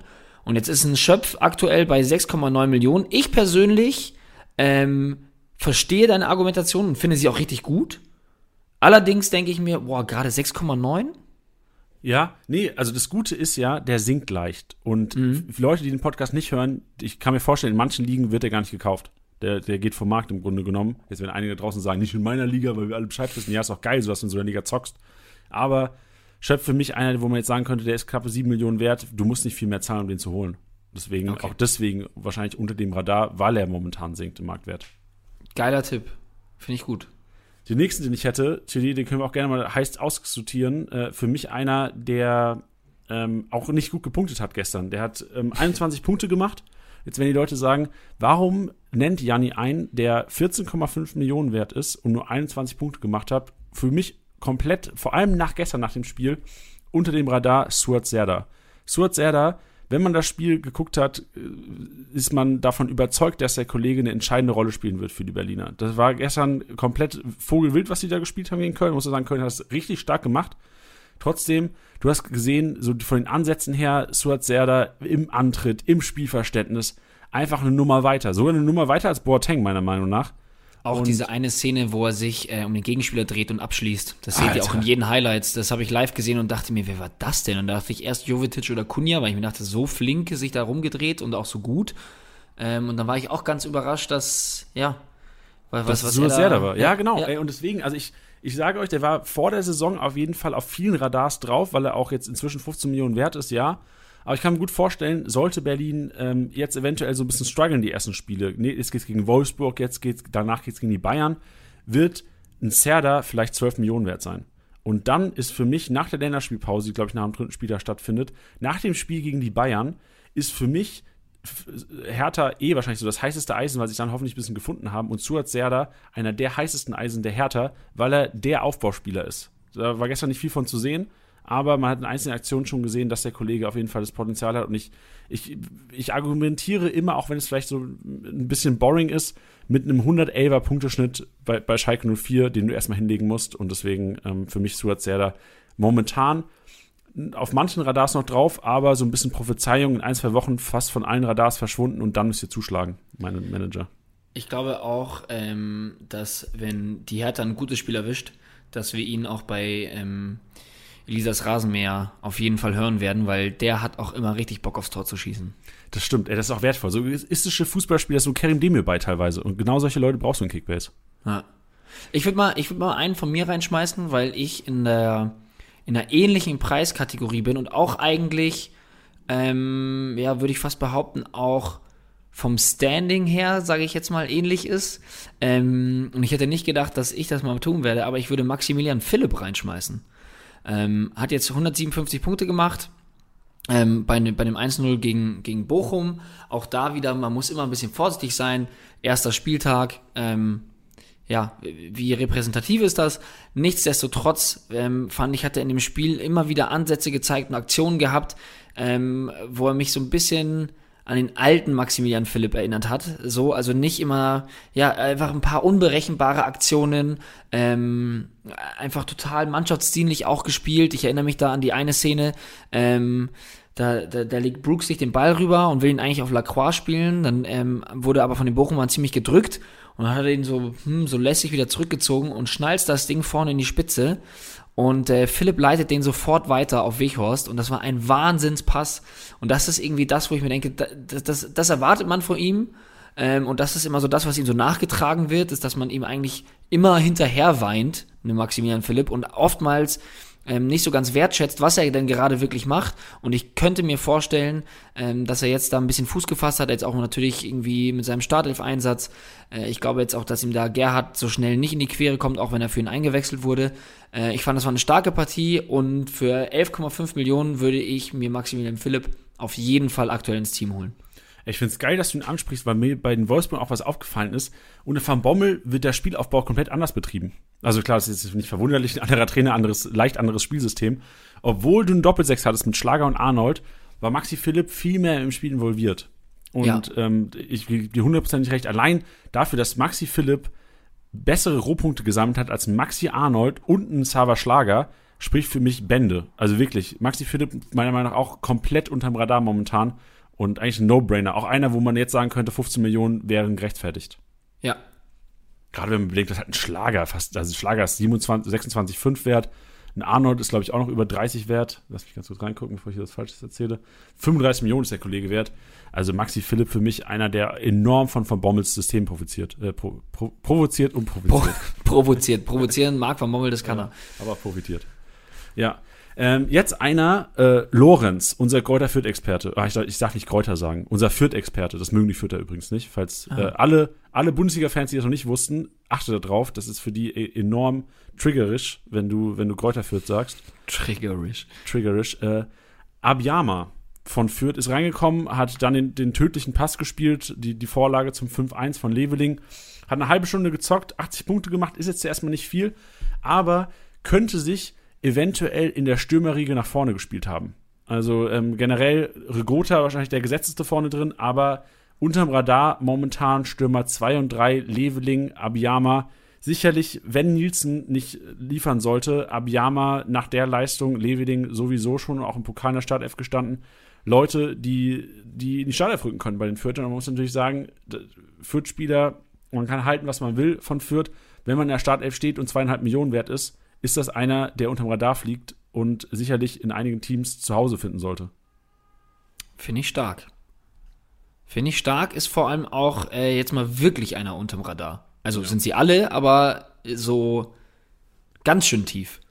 Ist, ist Lee von Mainz noch unterm Radar? Also Lee war, glaube ich, vor, vor dem Spiel auf jeden Fall krank unterm Radar, aber ähm, ich muss ja auch, ich habe mich jetzt vorhin bei deinem, bei deinem Mainz 05 Maschinenraum rausgehalten und muss natürlich sagen, ey, das haben die schon gut gemacht und äh, Lee könnte man eventuell dann auch mal hinzufügen, ähm, weil man sagen muss, das ist eine Offensivkraft, die im Grunde genommen vorne gespielt hat, also wirklich in, in, der ersten Reihe, aber sich immer wieder fallen gelassen hat und da auch eine super Arbeit gemacht hat. Also ich weiß nicht, Lee 5,2 Millionen, ist das noch unterm Radar nach so einem Spiel gegen Leipzig?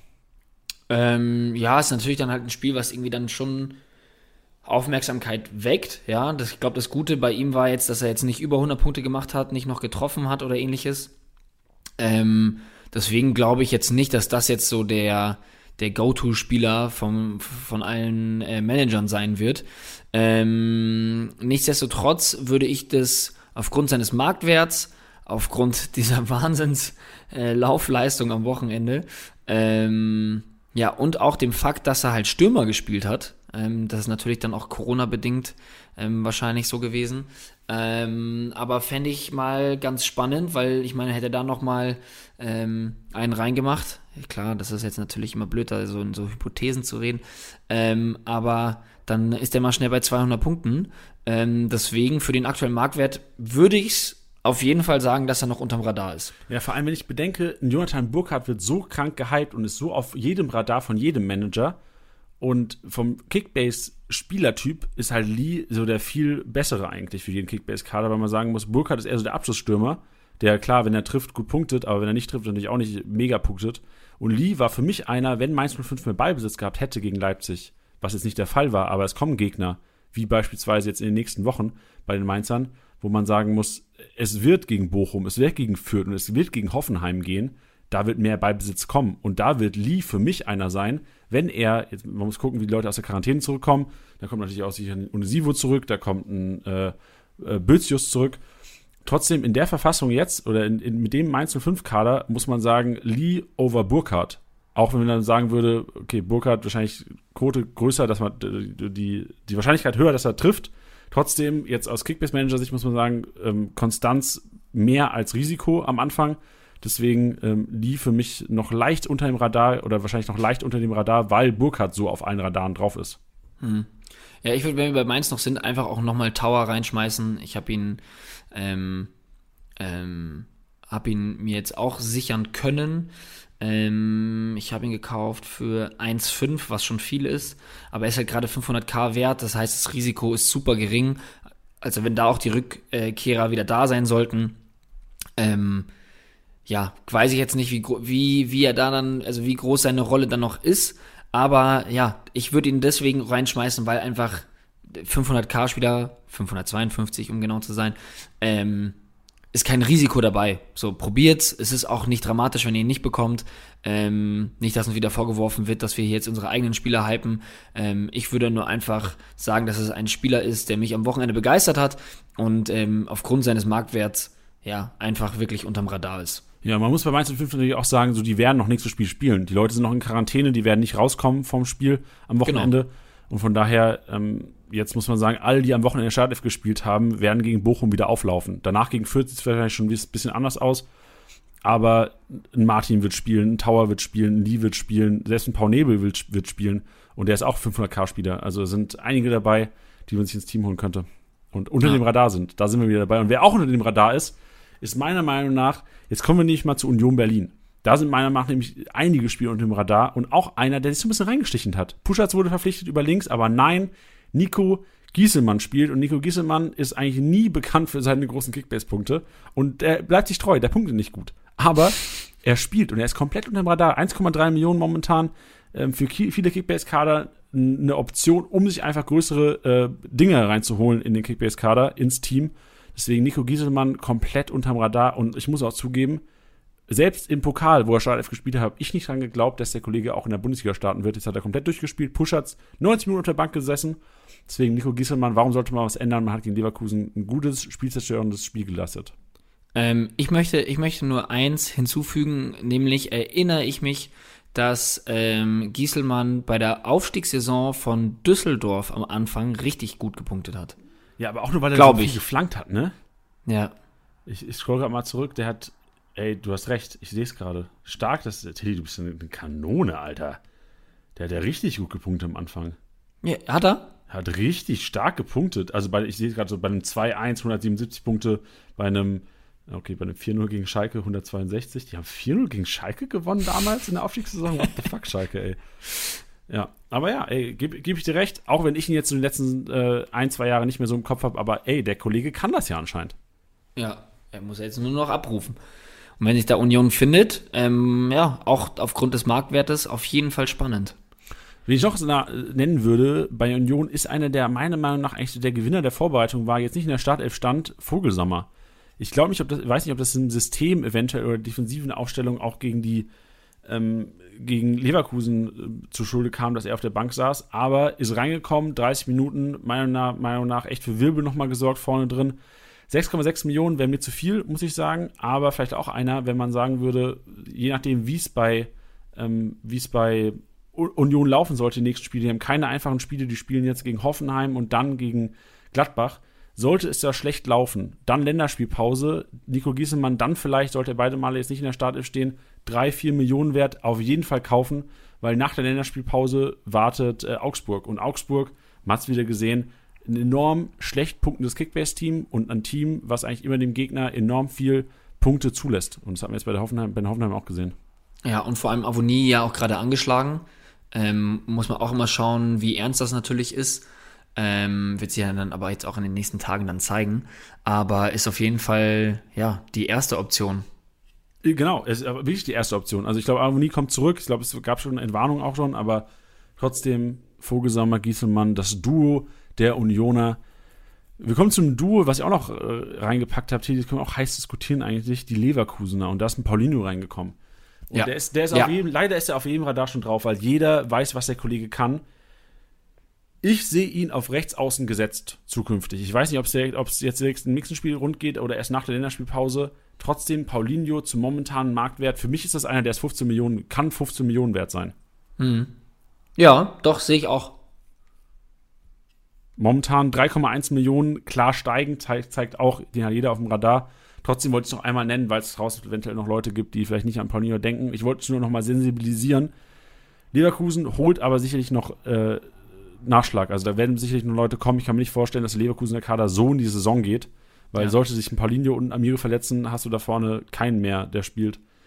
Und von daher wird sicherlich noch nachgerüstet. Trotzdem Paulinho, wenn er sich festspielen sollte, er wird sicherlich die Chance bekommen, weil jeder weiß, was er kann einer, der ähm, sicherlich 15 Millionen wert sein kann. Trotzdem, jetzt nicht, dass ihr 15 Millionen auf den bietet. Macht das nicht, Freunde. Das ist viel Risikoinvestment. Nee, also das gleiche Argument, was wir vorhin gesagt hatten. Ich kann mir gut vorstellen, dass er im Laufe der Saison auf jeden Fall äh, einen starken Marktwertgewinn sich erarbeitet, aber äh, gerade zu Beginn der Saison würde ich mit solchen Investitionen aufpassen, weil das dann schon sehr, sehr spekulativ ist und einfach auch gerne nach hinten losgehen kann. Ob er dann am Ende vielleicht nicht spielt, ob er sich verletzt oder man weiß es nicht.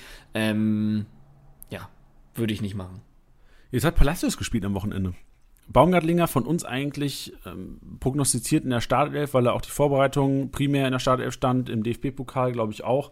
Palacios trotzdem gespielt, Palacios gut gespielt, 75 Punkte gemacht, zeigt aber auch, dass ähm, er ähm, gerade im Vergleich zu ähm, Aranguiz dann doch gar nicht, wenn beide auf dem Platz stehen, der Mittelfeldspieler ist, der dann eher den Spielaufbau macht, weil normalerweise hast du ein Demir bei neben Aranguiz, dann ist äh, Aranguiz auch klar defensiver eingebaut.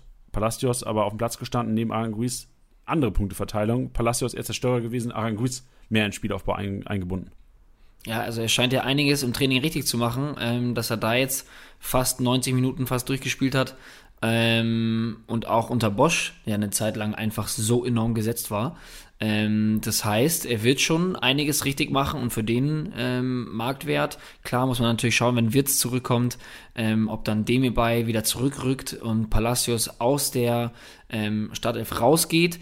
Aber ähm, ich, er wurde in, in, in der Vergangenheit zu oft abgeschrieben, finde ich. Also man hat immer gesagt, so, naja, aber dann ja, da rückt Palacios raus, so weil er anfangs halt keine Rolle gespielt hat, ähm, aufgrund seiner Verletzung, wenn ich mich richtig erinnere. Ja, genau. Ähm, aber dann, als er, als er fit war, war er da fast kaum wegzudenken. Deswegen ähm, auch auf jeden Fall ein Spieler, der unterm Radar läuft, vielleicht äh, vor allem langfristig unterm Radar läuft. Nicht nur für jetzt, sondern vielleicht auf die ganze Saison gesehen. Genau, und was ich gerade gesagt habe, schaut auch auf Aranguiz. Also sollte bei weiterhin auf der 10 vorne spielen, heißt es, ob Palacios oder Baumgartlinger neben ihm spielt, bedeutet das trotzdem erst der offensivere Sechser. Das hat man an den Rohpunkten gesehen, mehr Pässe gespielt, bisschen offensiver gestanden als ein Palacios.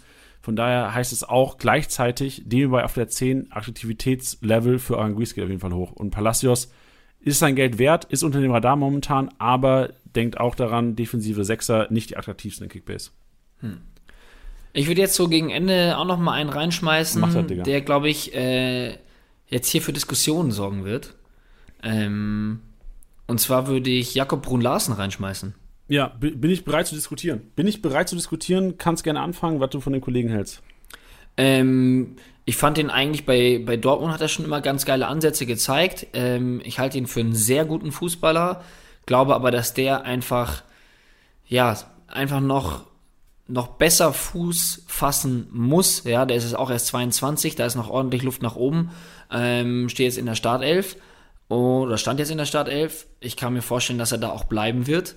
Ähm, hat das Vertrauen sofort zurückgezahlt mit einem Tor und finde ihn für 2,7 Millionen aktuell auf jeden Fall unterm Radar. Ja, also ich gebe dir recht, er ist auf jeden Fall unterm Radar, 2,7 Millionen, viel zu wenig für ihn. Ich sehe ihn auch in der Start für die nächsten Wochen. Hab aber trotzdem, und deswegen ist, warum ich hier gerne diskutieren würde, auch mit dir ein bisschen, ich sehe Brun Larsen nicht als einen geilen Kickbase-Zocker. Der ist für mich zu wenig im Spiel involviert, um da kranke Rohpunkte zu sammeln. Brun Larsen für mich einer, der treffen muss oder eine Torbeteiligung haben muss bei der TSG, um gut zu punkten. Äh, das, das, das sieht man auch ganz gut, wenn man sich die Punkte am Wochenende anschaut. Adamian reingekommen, ähm, ich glaube eine halbe Stunde gespielt, 150 Punkte, Brün Larsen ähm, 70 Minuten gespielt oder ich glaube 69 oder sowas. Ähm, ah, das geht ja dann gar nicht. Dann hat Adamian sogar nur 20 Minuten gespielt, äh, weil der für den Brün Larsen reingekommen ist. Ähm, trotzdem muss man sagen, Brün Larsen nur 25 Punkte mehr und das ist mir zu wenig für einen, der Startelf spielt, den zu Null Bonus dann noch abräumt. Das hat Adamian nämlich nicht gemacht in diesem Falle, weil er nur eingewechselt wurde in der zweiten Halbzeit. Brun Larsen für mich deswegen keiner, der, also ja unterm Radar, aber keiner, in den ich langfristig investieren würde. Also ich will jetzt keine 12 Millionen für den zahlen. Nein. Weil ich weiß, dass der, wenn er nicht trifft, ich habe ja nicht gesagt, dass du es gesagt hast, also dass du es machen würdest. Aber ich will nur den Leuten Vorsicht da draußen geben, weil ich eher mal für einen, oh, jetzt muss ich kurz hochscrollen, wen haben wir denn schon hier thematisiert, eher für einen, oh, das ist auch ein scheiß Vergleich jetzt, ein Serda, aber ähm, das ist wirklich ein Scheißvergleich. Ja, Schöpf. Für mich ist langfristig auf die Saison gesehen ein Schöpf attraktiver als ein Brun Larsen. Also ich würde für einen Schöpf eher 7 Millionen hinzahlen als für einen Brun Larsen. Ja, okay, würde ich zum Beispiel nicht sagen. Würdest du nicht sagen? Weil, aber nee. Schöpf ist für mich einer, also Brun Larsen sehe ich nicht 34 Spieltage in der Startelf. Brun Larsen sehe ich jetzt in der Startelf, da, der ist im Race gegen Adamian. Und Adamian, wissen wir, der hat auch schon gezeigt, dass er Bundesliga zocken kann. Und Brun Larsen hat im DFB-Pokal einen Elfer rausgeholt, war sonst schlecht jetzt am Wochenende, ich, ich, ich rede so, ich habe Brun Larsen im Team. Ich freue mich enorm über die Punkte. Ich sehe das nur kritisch. Werde jetzt alle sagen, der hatet über Brun Larsen, der Konkurrent hat ihn bestimmt. Nein, ich habe den, ich habe mich enorm gefreut über den. Trotzdem habe ich deswegen auch genau hingeguckt und ähm, habe genau auf seinen Spielart geachtet und ich habe ihn echt selten am Ball gesehen. Und er stand halt richtig beim Tor, hat die Bude gemacht. Trotzdem ist es für mich einer, der, boah, ich würde bezweifeln, dass er über die 10 Mio kommt an Marktwert. Ja, muss er ja auch nicht. Aber das bei Schöpf ja auch. Schöpf kommt auch nicht über 10 Mio. Ja, ähm, also ich fand, äh, ich im, Gegenzug muss sagen, ich fand ähm, 175 Punkte innerhalb von 59 Minuten eigentlich ziemlich beeindruckend. Ähm, ja, aber zieh mal das Tor ab. Das, zieh mal das Tor ab, der hat 90. Ja, natürlich, aber er hat es halt gemacht, ne? Ja, der, genau.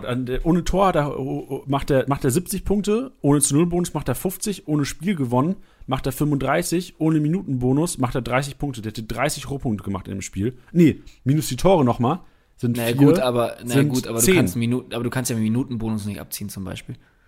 Geht ja nicht. Wenn ein Spieler nicht spielt, dann macht er gar keine Punkte. Ja, okay, dann kriegst du die fünf wieder drauf. er, aber der, im Grunde genommen, wirklich, da hat er 15 Punkte gemacht, die nicht mit seinem Tor oder den Teampunkten ähm, äh, related waren. Und das ist für mich einfach bei einem 4-0 gegen, gegen Augsburg ist mir das zu wenig. Ja, das verstehe ich, aber ich möchte noch mal kurz äh, erwähnen, dass der halt 2,7 Millionen wert ist. Safe, also, safe. Deswegen, deswegen jetzt, reden wir auch so recht über den. Genau, deswegen ist es nicht meine Kategorie von Spieler, wo ich dann halt eben ein ergebnisunabhängiges ähm, ja, 80 plus erwarte. Ähm, aber ich würde schon sagen, dass er unterm Radar läuft und ich, ich, ich würde mir zum Beispiel so für 4 Millionen würde ich ihn mir aktuell mal Ja, safe, safe. Wie viel willst, du- wie viel willst, was willst du denn zahlen, Titi? Ich hab den ja. Ach so. nee, wir Ähm. reden nach dem Podcast nochmal. Okay, gut, machen wir das. Hast, hast du Schöpf zufällig? Nee. Ja, okay. Reden wir weiter über Unterradar und hier ist einer, der für mich der Spieler schlechthin, schlechthin unterm Radar ist, ähm, weil er am Wochenende auch nur eingewechselt wurde. Ich glaube, er ist relativ spät reingekommen, hat dann auch, glaube ich, keine Punkte gemacht, wenn ich das richtig sehe. Doch, er hat 41 Punkte gemacht bei einer Niederlage der Frankfurter gegen Borussia Dortmund 25 Minuten gespielt. Rustic, meine Damen und Herren, ist für Hasebe reingekommen und ja, der ist der unterste, also ich weiß, das kann man jetzt nicht steigern. Der ist am untersten Radarsten. Finde ich einen guten Begriff. Ja, weiter unten gibt's nicht. Also der Kollege, den hat keiner auf dem Zettel. Rustic, Frankfurt 2,5 Millionen. Der wird äh, Vorbereitung überzeugt. Leider im DFB-Pokal verletzt äh, ausgefallen. Jetzt, äh, glaube ich, Donnerstag wieder ins Teamtraining eingestiegen, wenn ich es richtig auf dem Radar habe. Zwei Tage später äh, gespielt, am, am Samstagabend reinkommen, 25 Minuten, überzeugt, 41 Punkte bei, einer, bei einem 5-2 mit wenig Ballbesitz. Rustic, krank unterm Radar, 2,5 Millionen. Ey, so, das hat sich gelohnt reinzuhören. Alle, die jetzt noch dran sind, auch eineinhalb Stunden Podcast, dafür, solltet ihr Rustic nicht dem Zettel gehabt haben, dafür hat es sich gelohnt. Rustic für mich einer, wo ich auch bereit bin, richtig hinzublättern. Weil ich glaube, der hat Potenzial. Das hat man schon ansatzweise gesehen in der Rückrunde letztes Jahr. Der trifft auch im Sitzen. Ja, der hat jetzt Sitztor gemacht, ne?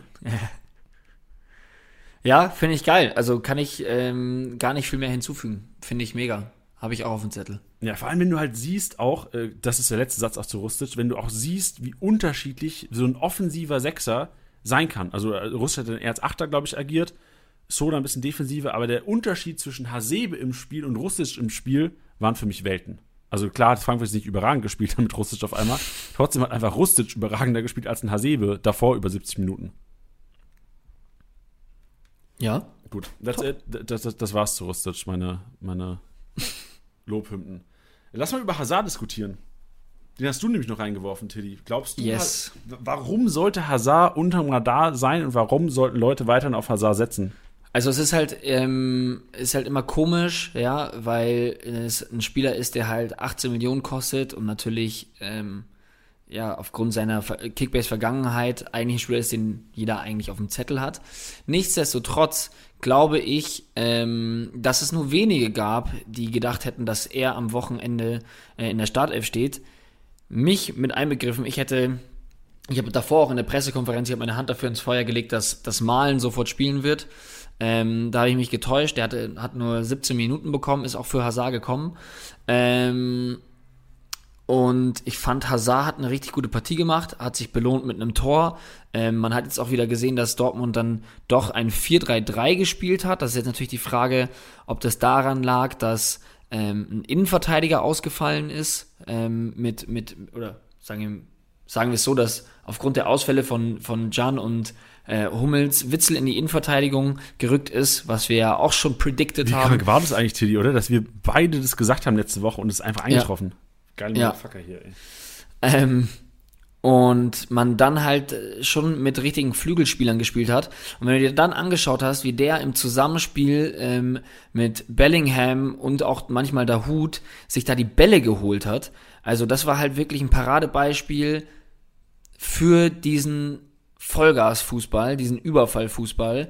Und das hat er bombastisch gemacht. Und ähm, ich würde sagen, dass es deswegen ein Spieler ist, der unterm Radar ist, weil das Angebot bei Dortmund halt so groß ist und so abgefahren ist, dass ich jetzt nicht gesagt hätte, dass ähm, Torgan Hazard, ähm, aka Toto, nicht am ersten Spieltag in der Startelf steht. Ist richtig. Und vor allem, wenn du bedenkst, was normale Startelf-Spieler bei Dortmund wert sind. Also ein Reiner ist 25 Millionen wert, sollte auch weiterhin gesetzt sein. Aber ein Hazard, du hast angesprochen, 18,1 Millionen. Das ist echt, das ist echt unterm Radar momentan noch. Aber nach so einem Spiel, das Problem ist halt immer, Fre Samstagabendspiel, das wahrscheinlich so das meistgeschauteste Spiel mit dem Bayern-Gladbach-Spiel am Wochenende, haben jetzt wahrscheinlich alle auf dem Radar. Aber trotz, also für das Geld Ja. macht nichts falsch. Machst du nix. Hast du noch jemanden, Teddy? Hast du noch irgendjemanden unterm Radar? Ähm, nee, ich bin fein.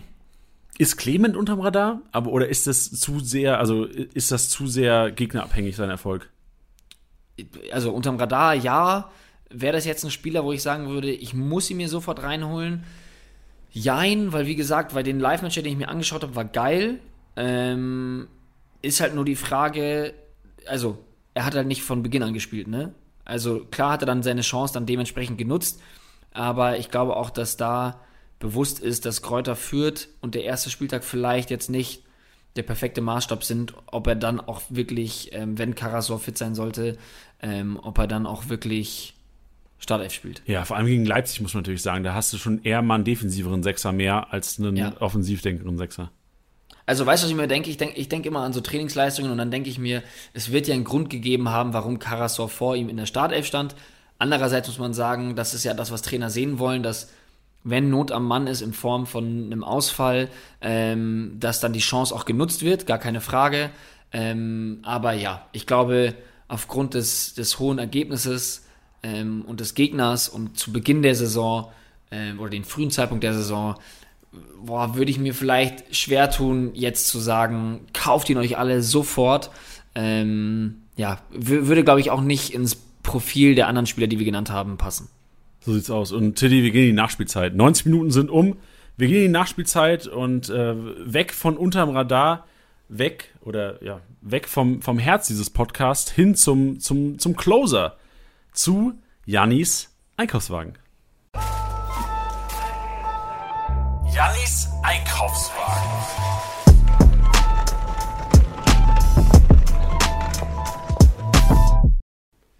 Tsching. Da sind wir nämlich angekommen im Supermarkt. An der Kasse stehend. Oder wir, wir laufen gerade rein, Freunde. Wir machen jetzt eine kleine Reise. Für die, die 90 Minuten zugehört haben, die sind eh schon durch im, im Kopf. Den kann ich jetzt auch ein bisschen Scheiße erzählen. Wir laufen jetzt rein in den Supermarkt. Ich habe schon einen Wagen genommen. Wir gehen rein. Die, die, die, die Schiebetür öffnet sich. Wir gehen rein in den Supermarkt. Und wer steht da? Freunde, wir gehen jetzt so ein bisschen durch.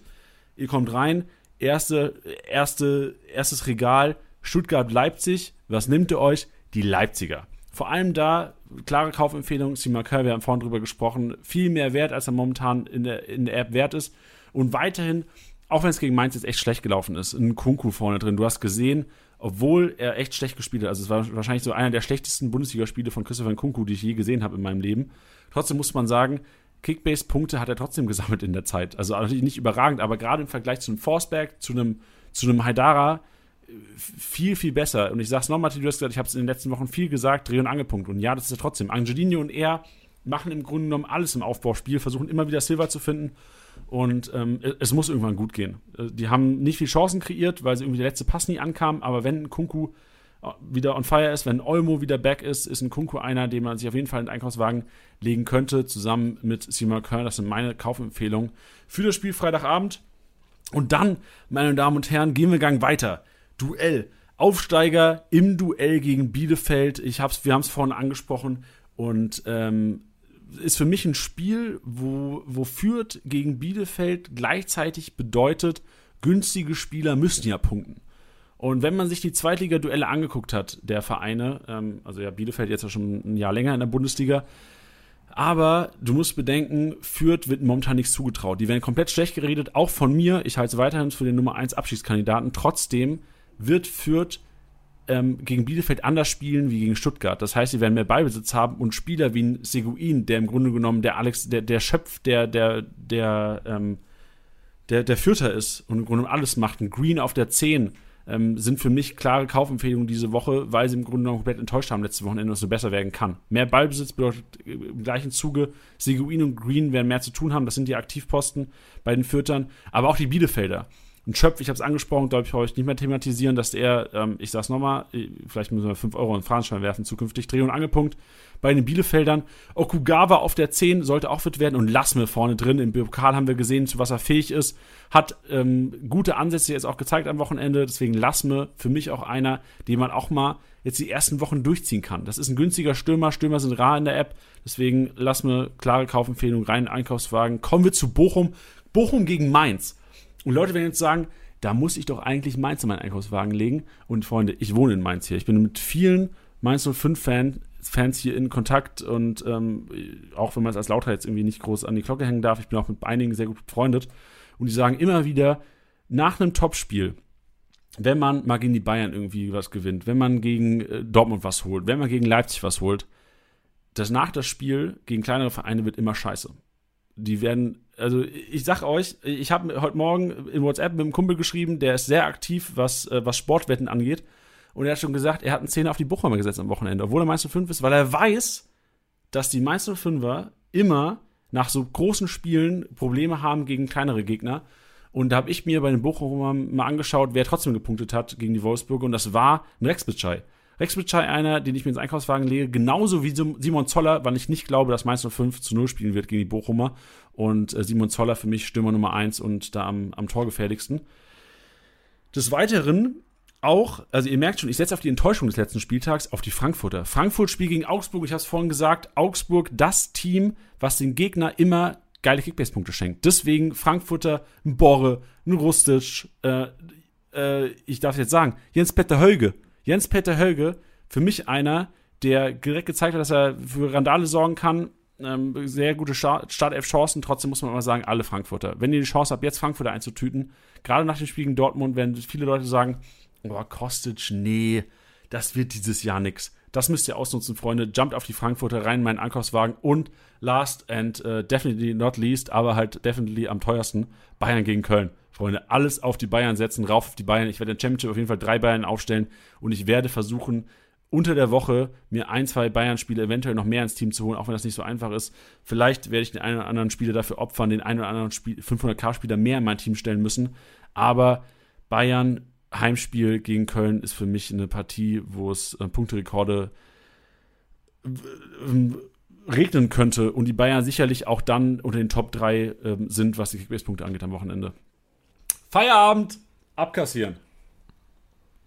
Tiddy, bist noch da? Ja, ich war wischen in Gang 13.